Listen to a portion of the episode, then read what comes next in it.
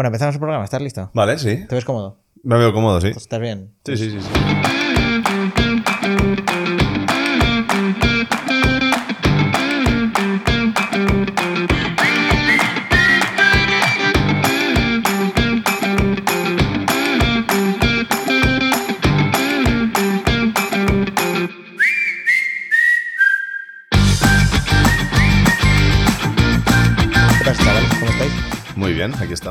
Encantado de estar aquí. Joder, qué bien. Es que cómo se nota un invitado que ha venido a hacer cosas, tío, no las mierdas que hemos traído hasta ahora, joder. Que... Bueno, te, te voy a lanzar la pregunta directamente, ¿eh? a, puerta gallola y luego te presento. O sea, Perfecto. ¿sabes? O sea, Nadie sabe quién soy todavía, así, Claro, que, na- así que puedo fallar. pero- ah, es verdad, nadie sabe quién eres. Bueno, sí, porque lo habrás leído en el título del episodio. Ah, mierda. Es que un día fui también de esto y dije, dije, "Oh, nadie sabe quién eres. Y me dijo el tío en el título. Y yo, ah. Pon el señor X como Homer en Los Simpsons. Ah, el señor X. Joder. Los Simpsons. Eh, eh, pues eh, aquí te- le hará mucha ilusión a, a nuestra community manager Celia porque yo no veo Los Simpsons. O sea, no ¿Qué? los he visto suficiente. No, no los he visto suficiente. He visto mucho más Padre de Familia. Yo los dos. Y claro, pues no, pues yo no. Y entonces, mm, todas las referencias a Los Simpsons, ella se sabe todas. Todas. Joder, tráela, ponle un micro. Ya es que, es que habitualmente tiene un micro, pero lleva mucho sin venir. Joder, qué pena. Y entonces el podcast está cayendo a O cachos. sea, podemos estar hablando de Los Simpsons 5 horas y se nos queda corto el podcast. Joder, tío, pues a la próxima, pues a la próxima te puedes venir tú ya, pero de, de como, como Eliseo, ¿sabes? Y a, cual. a beber. Hay gente que viene a beber. Tengo uno que me ha escrito ¿Ah, sí? en plan, dime qué cuál es la agenda de los próximos días. Y digo, pues mira, viene un actor tal. Y dice, dice no, actor no. Y digo, y digo, una chica que va a venir a hablar de espiritualidad y dice, esa me Esa gusta, sí, esa, esa me sí. gusta, esa quiero cerveza. Y yo, "Bueno, pues a ver". Yo si no estuviera en modo sano te habría pedido un Johnny Walker con Coca-Cola, pero como Johnny estoy... Walker con Coca-Cola. Johnny Walker con Coca-Cola cero. Ese es Black Label mejor. Pero, pero como estoy en plan cuidándome para las posibles escenas sin camiseta, pues eh, te pedí. Ah, muy bien, no, no, muy bien, muy bien. No, es que estamos a dieta. El siguiente episodio va de dietas. O sea, ¿En serio? Sí, sí, sí. sí. Para, para aprovechar este tirón de marzo. Yo creo que muchos propósitos no empiezan en marzo, porque como el marzo anterior fue una mierda, Claro, en cuanto ya... Como tu resurgir. ¿sabes? Sí, sí, sí. Ahí está. me gusta. Que te lanzo la pregunta. Dale, ¿Estás listo? estoy listo. Con ustedes, Carlos Camino. Aquí está, que va a fallar la pregunta. Va a fallar la pregunta de ¿De qué es lo último que se tiene conciencia siendo bebé de tu cuerpo? ¿De qué parte de tu cuerpo? ¿De qué es lo último? Sí. Pero... Eliseo, te voy a reventar la cabeza. Lo último, pero, pero, pero... ¿En qué momento dejas de ser bebé y dices, ah, del último que me acuerdo es esto? No, es lo último de lo que eres consciente. De parte de tu cuerpo, pues, pues yo qué sé, tío, pues la rodilla, los pies, esto.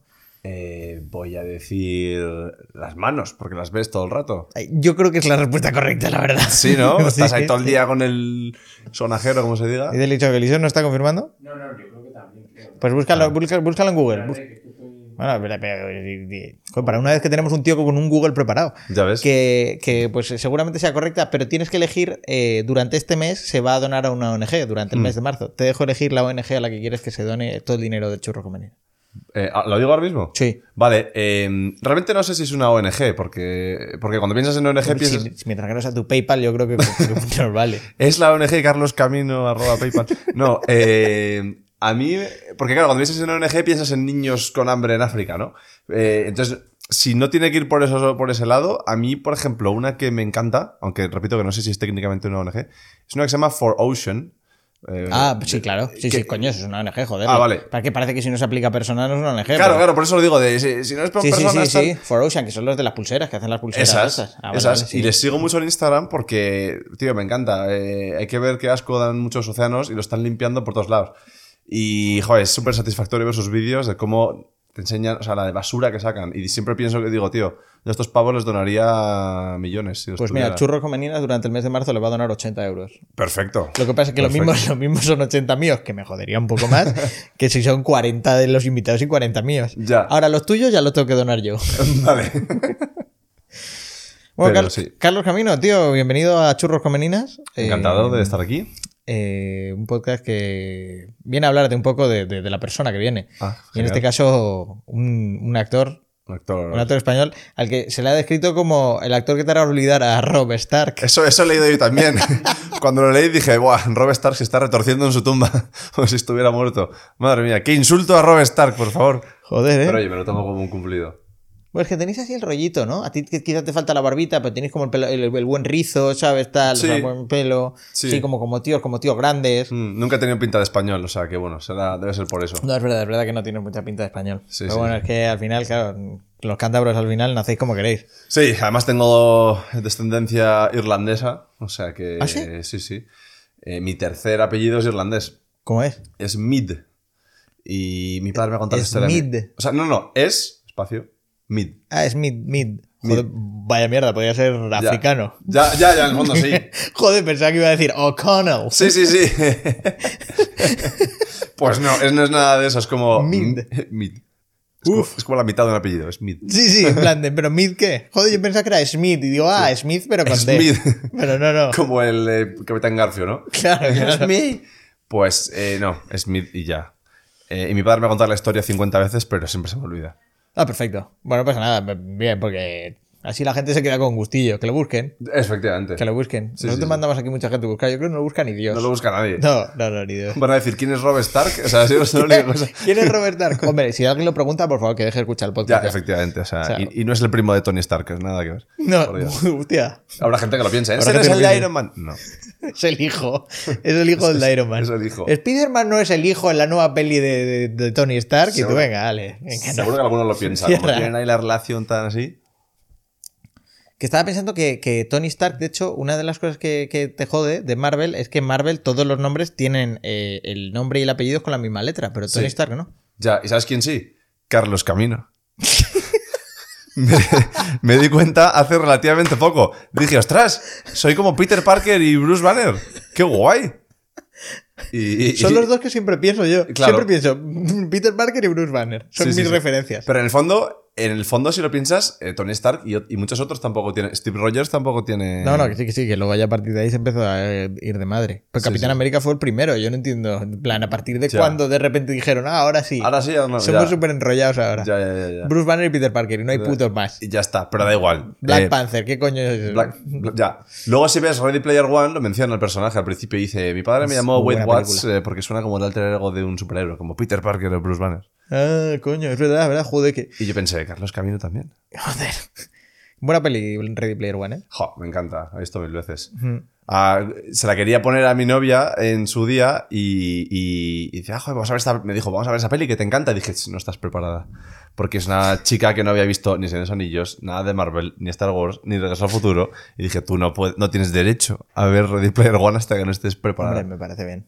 Me parece bien. Es que, es que es verdad que hay, que hay mucha. No tiene gracia, ni El Resplandor, ni Jurassic Park. Dije, por Dios, tú tienes que ver. O sea, quiero decir, por lo menos tienes que tener suficiente conocimiento cinematográfico como para saber todas las referencias que hacen, porque es una peli que te mete absolutamente todo. Claro, tampoco todas, porque hay que verse 200.000 películas, pero El Gigante de Hierro, Claro. eh, Jurassic Park. Por ejemplo, eh, eh, Romper Ralph, la, la de Romper Ralph en internet. Eh, Romper Ralph en internet tiene una serie de referencias frikis de saber un poquito de todo, que si Sí. no, la película disfrutas la mitad. Claro, cuanto más sepas, más disfrutas. ¿Y sabes que hay una referencia a Santander en esa película? ¿En dónde? Que te- en, en Romper eh, eh, el internet. ¿En serio? Te lo juro que lo vi y dije, no, puede, no puede ser. Em, A ver si está Revilla, tío. Revilla está en todos lados, lo mismo. es que lo pensé, no, no, pero lo vi y dije, de, a lo mejor esa mítica cosa que hace Disney que mete algo de cada región, porque sabes que ahora en las pelis de Disney, cuando alguien abre un periódico, si estás en España, el periódico está escrito en español, si estás en Francia, Ah. o sea, las letras literales. Joder, no me fijé el otro día, pero bueno, es que la mayoría son en Estados Unidos, pero no me he fijado Claro. en. No, no, pues si tú te ves, eh, yo que sé, Cars en, en inglés, cuando sale un trozo de periódico pone eh, Lightning McQueen, no sé qué, no sé cuántos, en inglés. Y si lo ves en español, no solo traducen las voces, sino que también los Ah, traducen el periódico, ya, y, ya. y cuando vi lo de Santander dije, ¿será que lo hacen como estoy viéndolo en un cine en Santander, se lo habrán currado tanto que tal? Pues no, te la compras en Blu-ray, la pones en inglés y hay un cartel de una calle de Santander. Pero además, por- con, con- con el tipo de cartel de Santander, que no es el mismo de otras ciudades. De repente vi calle Menéndez Pelayo. Pero ahí, eh, al lado de Twitter, YouTube, no sé qué, un cartel de los que ponen en las calles de Santander ponía calle Menéndez Pelayo. Y yo, venga, tío. No puede ser. Joder, me Así parece increíble. Pequeño comentario acerca de Pero Romper es que eres una trivia andante de cine. Joder, es acojonante. No, es que me has dicho lo de Romper Ralph y, di- y he dicho, tío, tengo que contarlo de que hacen referencia a Santander, que es de donde vengo, por si alguno de nuestros oyentes no lo sabe. Bueno, pues aprovechamos y enlazamos con tus orígenes, ¿qué te parece? Ah, perfecto. ¿Que, que- que- de, dónde, ¿De dónde surge? ¿De dónde? No, no Carlos Camino, que no tanto por contar tu infancia, pero ¿desde cuándo quieres ser tu actor? Eh, pues desde bastante pequeño. Em, yo soy de Santander y lo típico de en el cole que con seis años te llevan a ver la función de los de tercero de la ESO. Vamos a ver un teatro tal. Y te juro que ya desde ahí, o sea, lo, lo vi el teatro y no me acuerdo ni de qué obra era. Pero me acuerdo de, pues eso, ver obras de teatro y querer estar ahí subido. No sé, me daba como más curiosidad, en plan de... no sé, me encantaba. Era como, ay, yo me quiero subir ahí. Eh, que se abrían un baúl y no sabías lo que había dentro. Y yo, ¿qué, qué hay dentro del baúl? Eh, no sé, y cuando se acaban las obras de teatro siempre me acuerdo que me escapaba y me subía al escenario. En plan, qué guay. Y miraba por detrás del telón y cómo mola. Y, y y le dije a mi madre que me apuntase a teatro. Y, y literal, desde los 10 años que me apunté a teatro, sí. ¿Y antes no habías hecho el típico teatrito en el cole? En plan, el que. Sí, sí, no, o sea, me apunté- me O árbol. O sea, ahí se va viendo un poco el perfil de la persona. En plan, si eres árbol, do- dos funciones seguidas. Claro. mm, Eh, no, no, eso, con 9, 10 años es cuando ya creo que empezaban a dar clases de teatro a los niños. Y, y ahí me apunté y empecé a hacer las obras en el cole. Sí, sí. O sea, El club de teatro siempre se ve como los raritos en todas las series y tal, y le- como siempre se les ve como los raritos. ¿Es así? Eh, bueno, eh, se ve- pero eso es más en las series americanas, ¿no? Que son como los pringados. Eh, aquí. Claro, pero es que, es decir, que la serie española, no sé, si alguna de un instituto. Es que no sé, en Rebelde Way creo que no había grupo de teatro. Claro, eh, no, o sea, mm, quiero decir, en Estados Unidos, como está el grupo de fútbol, el grupo de no sé qué, el grupo de hockey, el grupo de tal, hay todos los grupos, pues ya como que catalogan más a los grupos. Como en España no hay grupos, pues yo creo que ya no están ni catalogados. Eh, yo no era- vamos, yo me sentía como una estrella en, en el cole. Cuando era el día de la obra de teatro, de los de teatro, y venía todo el cole a verme, era como, ¿qué pasa? ¿Qué pasa? ¿Sabes? ¿Habéis ¿Ya eras protagonista ahí o...? Fui, fui protagonista bastante, sí, sí. O sea, era... O sea, ya destacabas en, el grupo de teatro. Quiero decir que el grupo de teatro es Peña que ha elegido hacer teatro, que ahí están los buenos, es el All-Star Sí. del teatro del colegio. Sí, y yo también era muy de. mm, Como, como tampoco era tanto. O sea, sí, era serio, pero no tanto, pues cuando decían lo típico de. A ver, los papeles, ¿quién quiere ser Pedro? Que era el prota. Y yo era el típico de ¡Yo!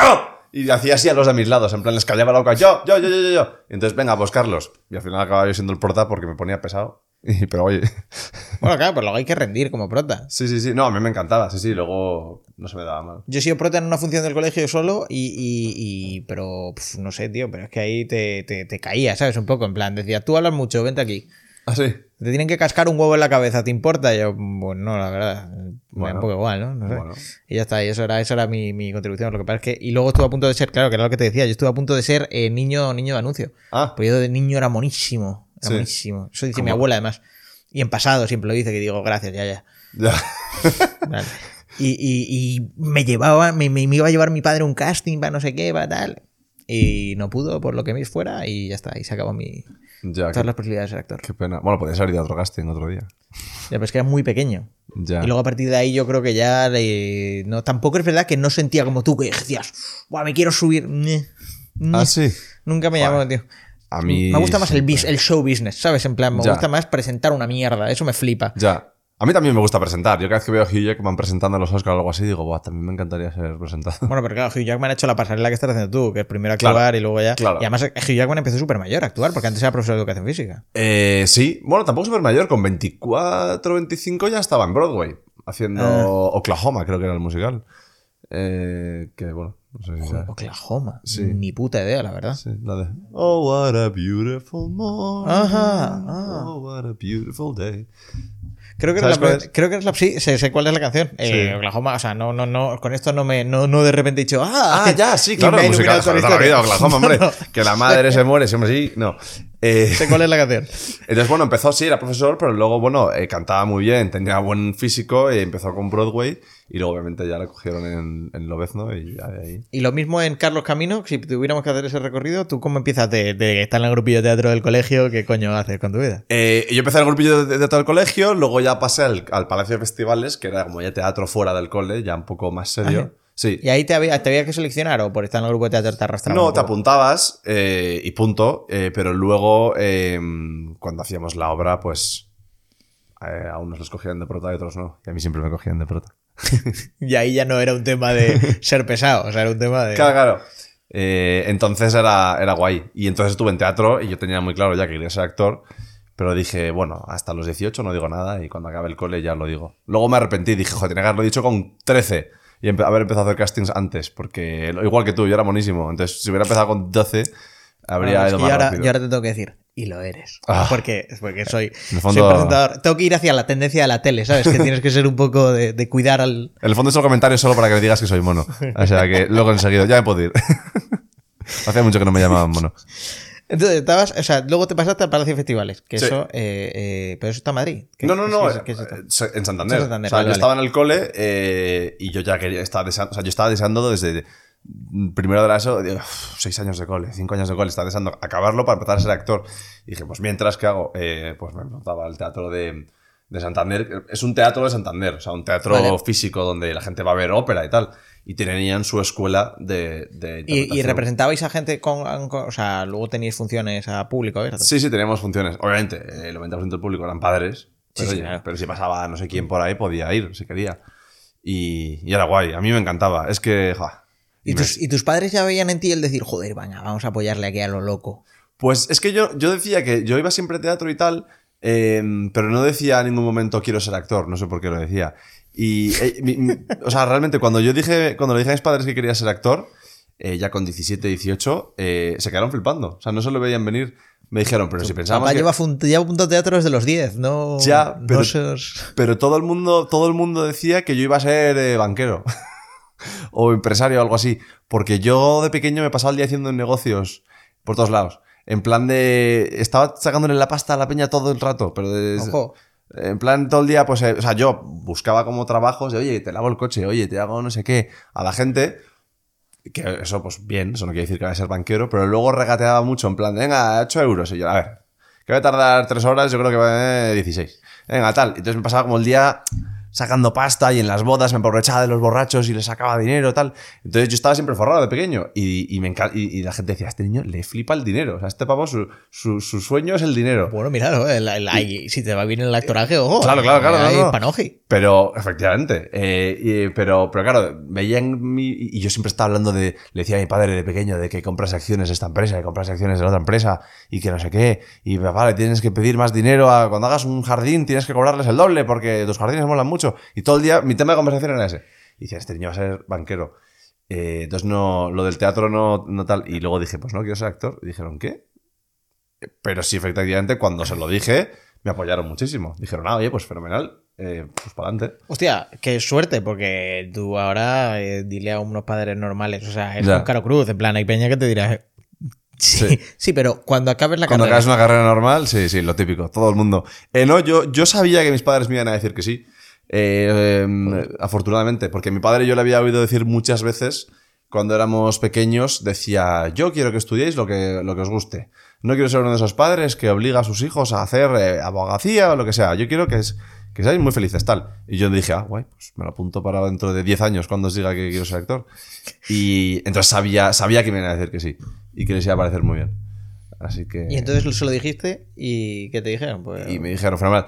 A lo que me dijeron que no, yo les dije, oye, yo soy actor. Ah, pues fenomenal. Y le dije, así que me quiero ir a Los Ángeles. Y ahí dijeron, ahí sí que me dijeron, primero vete unos años a Madrid, porque en Santander obviamente no había nada que hacer, y luego si eso te vas a Los Ángeles. Cosa que me defraudó bastante. Dije, que no, que no, que no, que yo en Madrid no quiero ir, que, que, que dices, que de, que de cabeza a Los Ángeles. Y me dijeron, o sea, "Tú tú no". ibas a ser eh, como, como cuando sabes que lo, ¿Has visto American Playboy? Eh, sí. De eh, sí, sí, Él sí. cuenta al principio que, que en la terminal de Los Ángeles, de llegadas y de salidas, eh, no se cruzan. Porque toda la esta gente que llega a ser estrella, porque se piensa Ah. que lo va a petar en Hollywood, no ven a todos los sueños rotos que se van Sí, de sí, sí. O sea, ibas a ser un perfil de esos de voy a comerme Hollywood. Efectivamente, pero sin irme después, en plan hecho polvo. Eh, sí, sí, yo me quería ir de, de- de cabeza y, y me dijeron que no, eh, porque me dicen, tú con 18 años en Los Ángeles, a lo mejor se, se te pira la cabeza. Eh, entonces, pues no, no me dejaron. Eh, tuve que ir a Madrid, eh, así que dije, bueno, me y me puse aquí a hacer cosas y luego acabé yendo a Los Ángeles. ¿Y, y dónde? ¿En Madrid que estoy- dónde estudiaste? Pues llegué a Madrid y lo primero que hice eh, fue apuntarme a Coraza, una escuela, no sé si la conoces. Coraza, de ahí sal- ha salido, por ejemplo, Javier Bardem, Ah, vale. bastantes de los que están en la élite y tal. Eh, y me apunté ahí, porque, oye, leí que era de las mejores, tal, no sé qué, hice unas pruebas, me cogieron y fenomenal. Y estuve ahí. Y estuve ahí dos años, eh, dos años y medio, eh, y a mitad del- de eso, del tercer año, eh, pues me cogieron en una serie de, la, de Telemadrid. Y entonces, pues dejé Coraza y cuando terminé la serie dije, pues ya que he dejado Coraza medias, voy a probar con la Resad, que es la más top, Sí. que es dificilísimo entrar, pero dificilísimo. Y dije, oye, venga. Y le hice la prueba y entré. Así que dije, ole. Que te, te ayudó al tener, claro, experiencia en una serie de Telemadrid, ¿no? Sí, haber, sí, el haber estado ya dos años, tal, no sé qué, y en una escuela y haber estado trabajando en una serie hizo que las pruebas Eh, no que fuesen más fáciles, porque siguen siendo muy complicadas, pero bueno, mm, sí, las hice, las hice como tenía que hacerlas y, y entré. Sí, sí. Estoy es de las cosas que, que a día de hoy estoy más orgulloso de entrar en la RESAD. Porque, Es que es como, es como el, el- el- el tope, ¿no? Que puedes llegar en Sí. España. O sea, es decir, Sí, sí, es el tope y por sobre todo porque además no es... O sea, realmente te, te juzga, o sea, te juzgan en el buen sentido de la palabra, te, te- te estudian mucho, ¿eh? No es, no o la entrada, en el proceso de Sí, entrada. sí, o sea, es un proceso largo. Eh, se presentan, creo que son 600 personas al año y entran 30. Y, y no es, vas, haces un monólogo y te vas. O sea, hay examen escrito, no, dos exámenes escritos. Los que aprueban pueden hacer la siguiente parte. Y cuando haces la parte de actuación tienes que llevar cuatro monólogos, una poesía, una canción. Y, y, y- o sea, cuatro monólogos, una canción que tienes que hacerlos todos. Pero esos son los primeros 15 minutos. Luego tienes otros 45 minutos en los que te ponen a pruebísima de, de, vale, ahora vas a coger la poesía y la vas a decir con el tono del monólogo 3. Ahora vas a hacer el monólogo 2 cantando la melodía de la canción. Ahora vas a hacer el monólogo 1, pero como si estuvieras hablando eh, eh, a tu perro que se está muriendo. Todo esto como- lo tienes que tener memorizado. Claro, claro. No, no, sí. Bueno, claro, claro. Tú vas, tú vas con tus cuatro monólogos eh, de casa, tu poesía y tu canción. Y luego te lo rompen, vas preparadísimo, tal, y luego te lo rompen y dicen, sí, has hecho esto así, pues ahora vas a hacer todo lo contrario. Y estás 45 minutos que está- acabas sudando porque te dicen, vale, y ahora haciendo el pino, sujetando esta lámpara, cierra los ojos y ahora dinos otra vez la canción, pero haciendo... Y estás como, pero por favor, no puedo más. Y, y es con típico juz- juzgado, hay cuatro tíos en una mesa llena, en una sala llena de espejos, tú solo en mitad. Factor X. En plan Factor X. eh, y, y- y estás una hora, ¿eh? Delante de ellos. A salvo que, pero bueno, es que quizá no te tocó, pero no conoces a alguien que diera una hostia al minuto 10 y le dijeran, ni sigas. Sí, o Ale. sea, sí, sí. eh, no, no me acuerdo de ellos si no les conozco, porque no entraron en la escuela. Pero sí, sí, a veces ibas, porque tú estabas fuera esperando. Y entonces, es que era horrible. Eh, eh, estabas fuera esperando y, y de repente erais 10, o sea, porque había muchas salas, entonces te asignaban una sala, y en esa sala estabais 10 fuera, esperando. Y entonces entraba uno y ese a lo mejor duraba una hora. Entraba otro y ese duraba 8 minutos. Y tú, Dios. Y salía por la misma puerta. Claro, claro, claro, eh, entraban y salían. Entonces uno entra y dura una hora y sale. Otro entra y dura cinco minutos. Y tú en plan. Hostia. Y le ves que sale llorando. Y tú en plan, Dios. Sea, que es que te paran. Como hagas algo mal y la cagues, te paran. Entonces, claro, estás ahí dentro pensando, por favor que no me echen, por favor que no me echen. Pero tampoco puedes estar concentrado en eso. Tienes que estar en plan haciendo las cosas, tal, no sé qué. Y cada vez que terminabas decían, bueno. Y tú, por favor, por favor, no me echen. Ahora no es un monólogo y tú, pero mal. Normal que sigo, sigo. Bueno, ya voy 13 minutos, voy bien. Y, y así era, ¿eh? Y era una hora que acabas sudando de la tensión. Y, y bueno, y, y al final entré. Y dije, ole. Hola yo. Estuve súper orgulloso. O sea. Sí, sí. Joder, Porque- joder, no, no, no. ¿Y qué te, guay. qué te enseñan en una escuela de cine? Quiero decir. Eh, bueno, no es de, cine, es de interpretación. Ah, La- bueno, la- perdón, que- perdón, toda razón, toda la razón del es que hay diferentes. eh, No, no, es que, es que tienes toda la razón. Sí. Que quería decir interpretación. sí, la de Los Ángeles sí que es de cine. Bueno, era, era ambas cosas. O sea, es decir, eso te enseña tanto lo que es eh, eh, de cámara como no Claro. cámara, ¿no? Sí, en Los Ángeles teníamos la interpretación de toda la vida, y, pero la dividían más en Shakespeare, en clásico, tal, y luego en cámara, porque eso no tiene nada que ver. Eh, entonces, bueno, en una escuela de interpretación, en la de Madrid, pues las asignaturas, había bastantes teóricas, que bueno, obviamente yo era lo que menos me gustaba. Teníamos eh, teorías de la comunicación, que sinceramente tampoco te puedo decir mucho de qué iba porque nunca iba a esa clase. ¿Vale? Eh, pero bueno, te enseñaban desde los griegos, en plan el teatro griego, no sé qué, los conceptos, los ritos, cómo empezaba el teatro, porque empezó con tíos bailando alrededor del fuego, haciendo, eh, adorando a los dioses. Sí. Y luego pues empezaron a evolucionar y se hizo el teatro y tal. Entonces eh, teníamos esa clase, teníamos literatura dramática, que bueno, eso ya pues lo veía más útil, que si Lorca, que si Valle Inclán, que si estas cosas, que bueno, eh, está bien saberlo. Y luego ya teníamos pues clase de interpretación pura y dura, luego era clase de voz, que pues ejercicios de voz, poder estar hablando cinco horas sin, en un teatro con altos tonos sin fastidiarte la garganta, para poder hacer lo mismo el día siguiente. Teníamos clase de canto, teníamos clase de esgrima, que me encantaba, Por temas de postura. ¿eh? por temas de postura, sí, porque bueno, en el teatro. Porque en, en una gran mayoría de obras de teatro, sobre todo del siglo de oro y tal, es muy posible que tengas una escena eh, De- eh, de con- lucha, de lucha. Entonces, era ese esgrima no, no de competición, de lo que ves en las Olimpiadas. Es esgrima escénica, Vale, vale. que es distinto. eh. Sí, que no vas a clavar, vas a Claro, al clac, claro, clic, a la clac, posición aquí, clic, aquí y tal, Vale. y la postura, y oye, y que no viene mal. Es un workout para los actores que, que conviene que estén en forma. No solo por un tema de que estés bueno en cámara, sino porque hay muchas eh, obras que requieren mucha cosa, mucho movimiento físico. A veces son obras de teatro que aunque seas una criada o una tal, son dos horas de para, para acá, para allá, y no puedes estar quedándote sin aire, ¿sabes? Entonces, porque te estar hablando. Entonces el ejercicio siempre está muy bien. Tenemos clase de baile. eh, y creo que no me queda. Qué, nada qué variado más. todo. Sí, sí, ¿Qué- muy O sea, variado. ¿bailas bien ahora? Bueno, eh, tengo, pues eso, la postura. Eh, tengo la capacidad de aprender un baile. Si ahora me enseñas a hacer algo, pues lo sé hacer con estilo y, y gracia. Eh, me dices ponte a bailar y, y- y hago los mismos cinco pasos. eh, que hago siempre, sobre todo, sobre todo con la copa en la mano, ¿sabes? Eh, pero, mm, pero sí, o sea, el, el tema no es tanto enseñarte a bailar, porque vas a te metes a una carrera de baile, sino que tengas la capacidad de aprender cualquier baile. Entonces, aquí dimos menos en Madrid, pero luego en, en Estados Unidos me encantó porque es que dábamos hasta ballet. O sea, ballet, hicimos todo, ballet, jazz, claqué, de todo. Y, jo, me encantaba. Que me volvería a hacerlo otra vez. Joder, hombre, no, sí, sí, está guapo, claro. Sí, Los sí, que sí, estábamos sí. estudiando econometría, lo mismo nos cagamos en tu puta madre, ¿no? Claro, claro, efectivamente. O sea, mi- es que mis clases era por la mañana, eh, ballet, después claqué, después clase de Shakespeare, después canto, después musical. Y era como, qué guay. Sí, claro, es verdad que en teoría la comunicación esa no sonaba muy apetecible. Claro, Era- claro. Sea, era una mierda con Era- piano. era- ¿Sabes? Yo me iba. Era los lunes por la tarde. Era una vez a la semana, menos mal. eh, pero yo me iba al retiro a, a- a remar un rato en los barcos los lunes por la tarde con mi amigo Guille. ¿A remar? ¿A- ¿Ibas a remar? Es que está, cuando estábamos en- ahí, pues. Es verdad los- que lo has dicho como el que se va a remar en Oxford. En plan, no, me iba a remar Ah, para no, preparar no, la regata con Harvard. Y No, no. en los barcos del retiro es lo que se va con la litrona casi. Eh, No, no, es que a eso íbamos. Era en plan del lunes al lunes a la hora de comer. Era Guille, ¿nos vamos a, a clases de teorías de la comunicación o nos vamos al retiro con unas litronas a remar un rato? Y nos íbamos al retiro a remar un rato. Claro, yo sabía que no iba a acabar la escuela de aquí porque sabía que me iba a a Los Ángeles, entonces dije que me. Y. no te- pero eso es increíble, porque debe ser de los pocos que no acabe eso, ¿no? Ya, eso es otra cosa, que con lo que, me, con lo que costó entrar en esa academia y las tortas que hay para entrar ahí, eh, la verdad es que tampoco lo acabé. Eh, no acabé ni Coraza ni la Resad.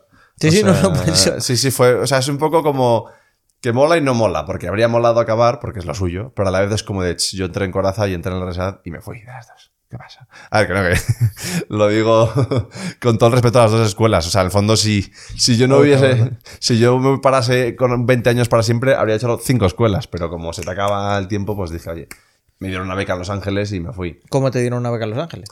Pues porque hice un casting, eh, o sea, yo me apunté tal y cual, y luego hice una prueba eh, a distancia, además, porque no quería ir a, a Londres a hacerla en vivo, porque no quería, cuantos menos aviones me suba mejor, porque me da mucho miedo volar. Y entonces hice una Ah, prueba... buen- buen plan entonces el de Los Ángeles. Ya. Y ser actor, cuidado, ¿eh? También. Ya, ya, sí, lo tendré que hacer, pero bueno, si se puede evitar, no voy. Y entonces, eh, pues nada, eh, hice, una, hice un vídeo en mi casa, me grabé un par de castings y, oye, les debió encantar porque me dijeron, oye, estás dentro de la escuela y te damos una beca.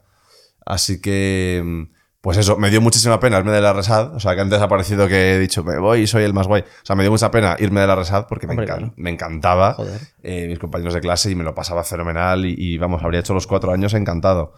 Eh, pero bueno, me daban esta oportunidad en Los Ángeles y dije, pues me... Hombre, claro, también te digo, o sea, una cosa, es, claro, o sea, una cosa es que te fueras de la rezada con una mano delante y una atrás y ole tus cojones morenos, pero es que aquí te estás yendo a, en teoría, mm, Claro, claro, claro, claro. un sitio mejor, o, digo, Sí, sí. o sea, un sitio con una tierra con más oportunidad incluso. Claro, claro, o sea, que no me fui en plan de, venga, ahí os quedáis, pringados, os jodéis. No, no, fue en plan de, pues qué pena, me quedaría aquí encantado. O sea, yo por mí habría terminado la, la, la Resad y después ir a Los Ángeles. Pero claro, hago eso y ahí tengo 30 años ya. Y a lo mejor si no entro ese año en Los Ángeles ya no me vuelven a dar la beca, lo que sea. Entonces dije, oye, pues, pues eso, con mucha pena me fui de la Resad, pero fui a Los Ángeles que me encantó también. Entonces... ¿Qué tal la experiencia en Los Ángeles? Pues muy bien. Eh, por un lado, a ver, O sea, ahí fuiste enfocado ya a cámara. Eh, bueno, sí. Que, eh, que- que hasta ahí tu experiencia, bueno, habías tenido experiencia en la serie que habías dicho. había ¿no? tenido experiencia en la serie, había hecho muchos anuncios. Ah, es bueno, es que es verdad, es que claro, es que, es que, estamos- es que es muy difícil de construir esto porque estaba yendo por lo académico, pero claro, Claro. tú empezaste con anuncios. Claro, es que yo eh, cuando llegué, cuando entré en Coraza, me metí ahí, pero yo llegué a Madrid y me metí en Coraza y a la vez me busqué un representante. O sea, nada más llegar. ¿Ahora tienes representante? Sí, sí, claro. Ah, coño. Eh, sí, sí, sí. Además acabo de conseguir uno eh, nuevo, muy guay, que ahora te cuento. Oh, joder, vale, vale, perdón, es que, Eh, que tengo community manager y me siento Dios y la pobre no le pago nada a Celia, o sea, imagínate. ya. Bueno, el mío cobra cuando hago trabajos, cuando hago una serie. Claro, claro, sí, sí, sí. Y entonces yo llegué a, la- a Madrid, eh, entré en Coraza y eh, me busqué representante. Que además, eh, entonces conseguí uno bastante bueno. Y entonces empecé, empecé a hacer castings de anuncios todo el rato. Yo hacía tres o cuatro castings de anuncios todas las semanas. O sea, cuando no estaba en Coraza, estaba haciendo castings. Y me cogieron en bastantes. Y la verdad es que mi dinero de adolescente, de ventañero, tal, no sé qué, vino de los anuncios. Porque cada tres meses me cogían en uno, porque me solían coger. O sea, me cogieron, me cogían bastante. ¿Qué tal pagan los anuncios? Y me. Pues depende. Eh, depende. ¿Va por horas de rodaje o no? No, va por jornada de trabajo Vale. y por derechos. Eh, o sea, tú puedes hacer un anuncio. O sea, uno es caché, ¿no? El, el- el decir, el, oye, yo, Carlos Caminos. mm, Sí, bueno, en los castings a los que iba yo, eh, obviamente es todo de gente desconocida y no tienes caché de Vale, nada, vale. porque si estás aquí es que no tienes caché, ¿sabes? O sea, típico anuncio de Fairy, ¿sabes? Que no ponen a Hugo Silva, ponen a al que coja. Entonces te dicen, oye, se te paga esto y punto. Si luego llegas y dices, oye, pero que yo soy no sé quién, te dicen, pues, pues bien por ti, pues no- o no haces el anuncio, o yo qué sé, no te vas a pagar más. Total, que te pagan por jornada de trabajo, tres jornadas de trabajo, eh, 600 euros al día. Y dices, vale, guay, pero luego tienes que mirar los derechos, que ahí es donde te pagan. Derechos solo España. Pues a lo mejor si solo España, eh, solo España televisión, pues son mil euros. Pero de repente, además, pero si de repente es España, Francia, Italia, Portugal, Inglaterra, eh, televisión y internet. Pues ahí de repente eran 5.000 pavos en derechos.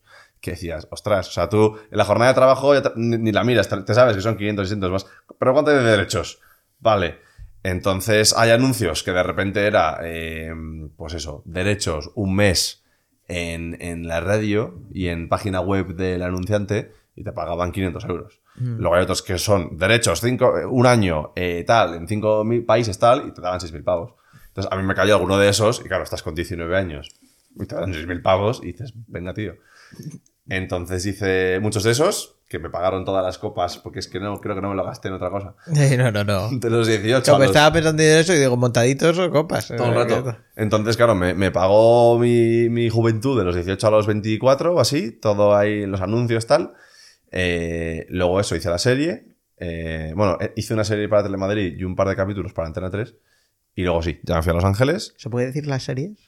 Eh, sí, claro. Eh, la de Telemadrid se llamaba Todo es posible en el bajo. Esa me la sé porque Eliseo nos dijo que la viéramos y creo que no, no la vimos ninguno.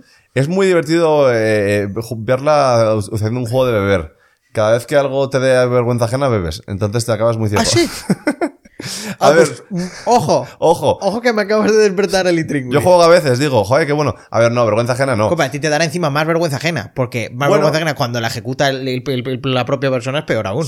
Eh, bueno, pero yo, eh, joder, me lo tomo con gracia. A ver, vergüenza ajena no quiere decir que esto sea en plan, eh, no sé. Cringe, eh, en plan. En plan de Dios, eh, yo sé que como el anuncio de es una fiesta, ¿sabes? Eh, no, sé, no sé si os acordáis de eso, Sí, sí, ese no, incidente. ese- ese- ese- ese O es sea, bastante heavy. Claro, no es en plan así, es en plan, eh, bueno, eh, oye, era lo que era y a mí me, yo estaba orgulloso, era mi primera serie, yo estaba súper orgulloso, eh, no tenían mucho presupuesto, era para Telemadrid y bueno, eh, la historia era un poco curiosa porque había fantasmas y cosas en la... Y entonces, bueno, pues los efectos especiales tampoco eran increíbles. Pero bueno, oye, eh, era entretenida y, y- y hacía gracia, pero obviamente, obviamente había momentos que decías, ¡Uy! ¡Uy, qué cutre eso! Entonces, ahí es cuando bebes. Entonces, a eso me refiero con vergüenza. Yo lo veo y digo, oye, pues sí, era cutrilla, pero ¿qué pasa, tío? Tenía 19 años, era en primera serie, Claro, eh, claro, claro. me pagaban, era divertidísimo, conocía a un montón de gente y, oye, y ya está. ¿Y Vamos. luego- eh, ¿Y luego los dos capítulos en Antena 3? eso será una serie que se llamaba Bienvenidos al Lolita. Que Uy, era, era de ah, Globo Media. Me Era, suena, pero no, pero- Sí, es pero- que duró una temporada solo. Eh, yo no la vi, sinceramente. Eh, vi mis escenas y ya. Porque además yo estaba en Los Ángeles ya cuando la emitieron. Y en 2012-13 tampoco había lo de Tampoco ahora. era una en- 3 player que te pudieras. Claro, no era tan fácil. Entonces, pues yo no estaba para verlo en la tele. Y nada, era de un musical. eh, la, hice- la hacía con Natalia Berbeque. ¿Y cómo se llama la chica esta? Y. ah, sí la conozco. Eh, la de Camino, la que le ganó el Goya. Sí, a mí me, que me va a matar, como escuche esto ella, me va a matar. Ah, en Nerea Camacho. Joder, como lo escuchen Nerea Camacho. Ya, es que no- iba a decir. Digo, joder, no. No, pero, pero ya el orgullo de Churros con Menina. Puede ser la mejor persona que han escuchado en la vida. Bueno, Eh, perdón si ha habido algún oyente más relevante, yo creo, ¿no? Sí, eh, está, lo hice con ella, con ellas dos, y bueno, molaba, eh, molaba y, y bueno, y acto seguido ya me fui a Los Ángeles. Entonces sí, allí en clase de cámara la verdad es que yo ya había trabajado bastante y ayudaba, ayudaba. Claro, claro, ya, o sea, porque tú ya habías estar claro el, el haber trabajado. ¿Qué, qué tal el cambio de teatro a cámara? Em, mola y no mola. A mí, a ver, me, me gustan las dos cosas. eh, me gustan las dos cosas. Mm, creo que me gusta más el teatro a la hora de actuarlo, o sea, porque lo vives más. Hombre, es más actuarlo. Claro, el teatro, tú te subes al escenario y. mm, Te subes al escenario y entonces eh, tienes dos horas para ti, como quien dice. Eh, estás actuando Sí. y nadie te interrumpe y tienes tus escenas y tu tal, y si sale mal, sale mal, y si te confundes, pues haces otra cosa. Y, al final, es- joder, te acabas metiendo mucho más porque estás dos horas en tu mundo ahí actuando. En cámara te interrumpen todo el rato, ¿sabes? Entonces no estás, no lo dejas fluir tanto. Em, esa acción, tal, eh, corten, es un pájaro. Otra vez. Tal. Entonces, no te digo que, que no se pueda actuar así. Obviamente el trabajo es hacerlo bien incluso ahí, pero bueno, te corta un poco más, no te, no te metes tanto, eh, tienes que estar pensando en otras cosas. En el teatro solo piensas en actuar. En la cámara estás pensando en dónde está la cámara, estoy en mi marca, eh, tal. Ah, los míticos dos celos ahí. que- Dos celos, que tienes que saber que estás en tu marca, pero sin mirar al suelo, que ya me dirás tú cómo se hace. Eh, tal, no sé qué, cuando cojas el, el cojín tienes que cogerlo así. No puedes cogerlo como lo cogerías tú, porque entonces te sales del plano. Entonces, eh, ¿sabes? Eh, no te gires mucho porque el micro está arriba y el tío del boom pues no se, se puede meter tanto. Entonces, bueno, estás más robotizado, como quien dice. Que luego dentro de eso tienes que encontrar tu comodidad, obviamente, para hacerlo bien y, y se consigue, porque para eso Claro. estamos. Pero el teatro es como que pff, te metes ahí dentro y no tienes que pensar en nada, solo en tu personaje, tu conflicto. Yo siempre pienso mucho en esto en las cámaras. En la película Dunkerque, ¿qué hostias tuvieron que hacer? Pues si es una toma solo de seguido. ¿Dunkerque o No, 1917? 1917. Ah, perdona. Dunkerque, ¿qué coño Dunkerque? Perdón, es que la misma época, ¿sabes? Me Ya, liado, ya, ya. Me, me ha liado. el- No, no. Sí. En la película de esto de 1917, ¿Cómo hacían? ¿cuántos cortes tuvo que haber? Em, Claro, que ahí jodías una, una escena que no sé si duró una hora y diez. Claro, eh, no, no, no había escenas de una hora y diez, pero a lo mejor creo que la más larga son 20 minutos o así. Eh, ¿Qué va? Ah, bueno, dices que cortan por en alguna granada o alguna mierda. Claro, hombre, cortan, cortan todo el rato sin que te des cuenta. Ah, vale, vale. Claro, pero Eh, parece una toma. pero 20 minutos es una pasada. No, no, que sí, sí, sí. Eh, no, no, esa es la gracia, que la película parezca una toma, igual que Birdman, que también parece una toma, pero corta. Berman, Berman se nota más porque hay mucho, hay momentos de pantalla Negro. negra cuando se mete entre Claro. edificios y tal. Claro, pues en 1917 es un poco lo mismo, lo único que lo han disimulado mucho mejor. Entonces flipas el triple porque dices, pero Hostia, tío, yo, yo te juro que estaba viendo la peli y digo, madre mía, pero esta gente cuánto lleva. Claro, claro. No, yo, yo lo vi y, y- y ya sabía que, iba- que era así, pero dije, voy a intentar adivinar. Dije, voy a intentar adivinar los cortes porque van a ser súper obvios. Y obvios hay dos. Pero es que hay como Ah. siete. Y dije, ¿pero dónde están los otros? O sea, yo. Yo, yo el único obvio que vi es cuando se desmaya el tío. Hombre, no, y cuando entran al principio en la, en la, en la, en la donde les cuentan su misión, ¿Eh? que les o sea, eh, es- están en el campo, tal, entran en la trinchera y el momento que entran a donde está Colin Firth. Ah, y sí, gira y. Y ahí se pone oscuro un segundo. O sea, que claramente el primer corte está ahí. Y el segundo cuando salen de ahí. Entonces, ahí hay dos. Em, luego, cuando el tío se desmaya. Pero claro, ves esos y dices, ¿y el resto? Eh, pero los hay, los hay, los hay. Entonces, pero aún así es increíble. O sea, yo, Sí, claro, claro, no, o sea, una pasada. Pero de repente hay un momento, pues que, yo qué sé, hacen así y se aleja la cámara y de repente enseñan, pues, un trozo de alambrada con unas moscas. ¿Y qué pasa? Que esa alambrada con moscas está hecha a ordenador. Entonces pueden ponerla al final de una toma y al principio de otra y ni te das cuenta. Entonces mola. Y hay los actores que hacían, eh, pues obviamente si la cagabas, eh, a empezar de nuevo. No tal, es como una obra de teatro. Pero ¿qué pasa? Que estuvieron ensayando meses. Ya. Ahora sí se confundieron un par de veces, ¿eh? que yo lo he visto. Eh, o sea, lo dicen ellos de tal, pero realmente estuvieron ensayando muchísimo. Entonces al final, pues sí, te puedes confundir si de repente se te olvida la frase o si te caes al suelo, de repente te hacen la zancadilla, pero estaba muy, muy ensayado. Y incluso algún fallo de la película lo meten porque queda incluso mejor. Es que a veces los fallos y la improvisación es lo que queda mejor. Al final, cuando está corriendo y sal- están saliendo ya a atacar todos los, todos los y se, eh, se- soldados. se medio tropieza. Claro, y se choca con uno y se cae, y comprendes que el camión que está siguiendo la cámara, que le está siguiendo, se tiene que parar a esperarle y luego sigue.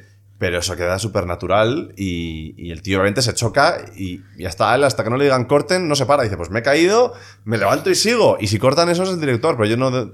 Y, y ahí está en la peli y mola muchísimo.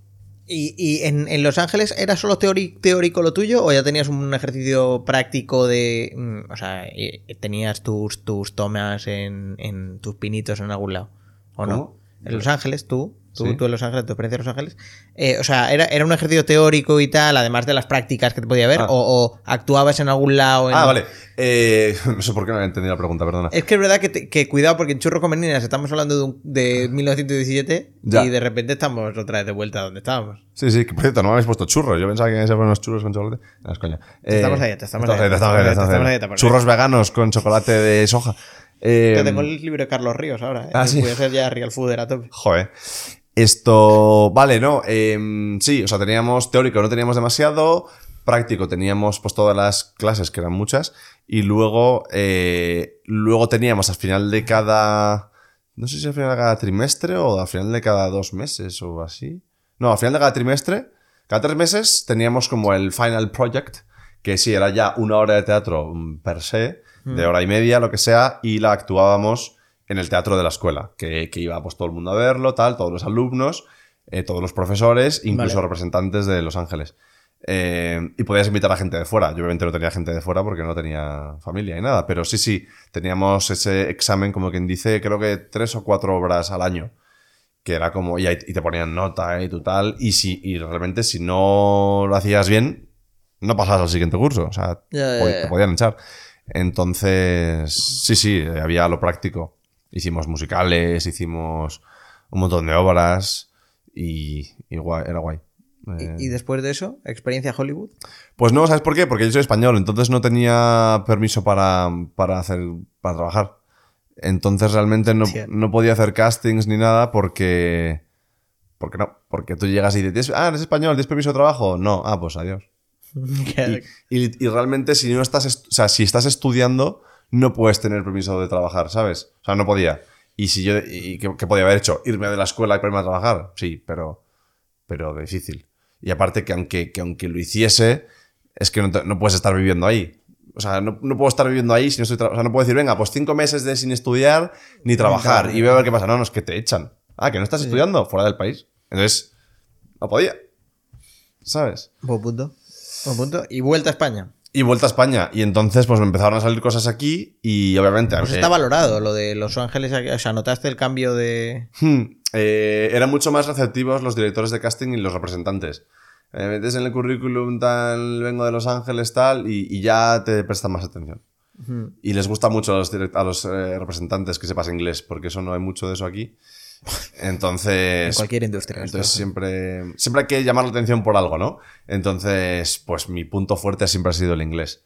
Eh, yo siempre escribía a los representantes, porque si dices, hola, me llamo no sé qué, no sé cuántos, os paso mi currículum y mis fotos, que es lo que hay que hacer. Eh, pues lo pueden mirar, lo pueden mirar. Yo con un par le echaba, le metía en el texto, hola, me soy Carlos, tal, no sé cuántos, tal, acabo de llegar de Los Ángeles, tal, y os paso mi, mi currículum y mis fotos. Y, y realmente, en cuanto ponías acabo de llegar de Los Ángeles, te contestaban más. A lo mejor te contestaban con un no, pero te contestaban, ¿sabes? ¿Y cómo es, cómo es? Claro, porque tú escribes un representante que es como, o sea, el representante que debe, realmente él debería estar, o sea, debería estar él captando a talento y no tú a él.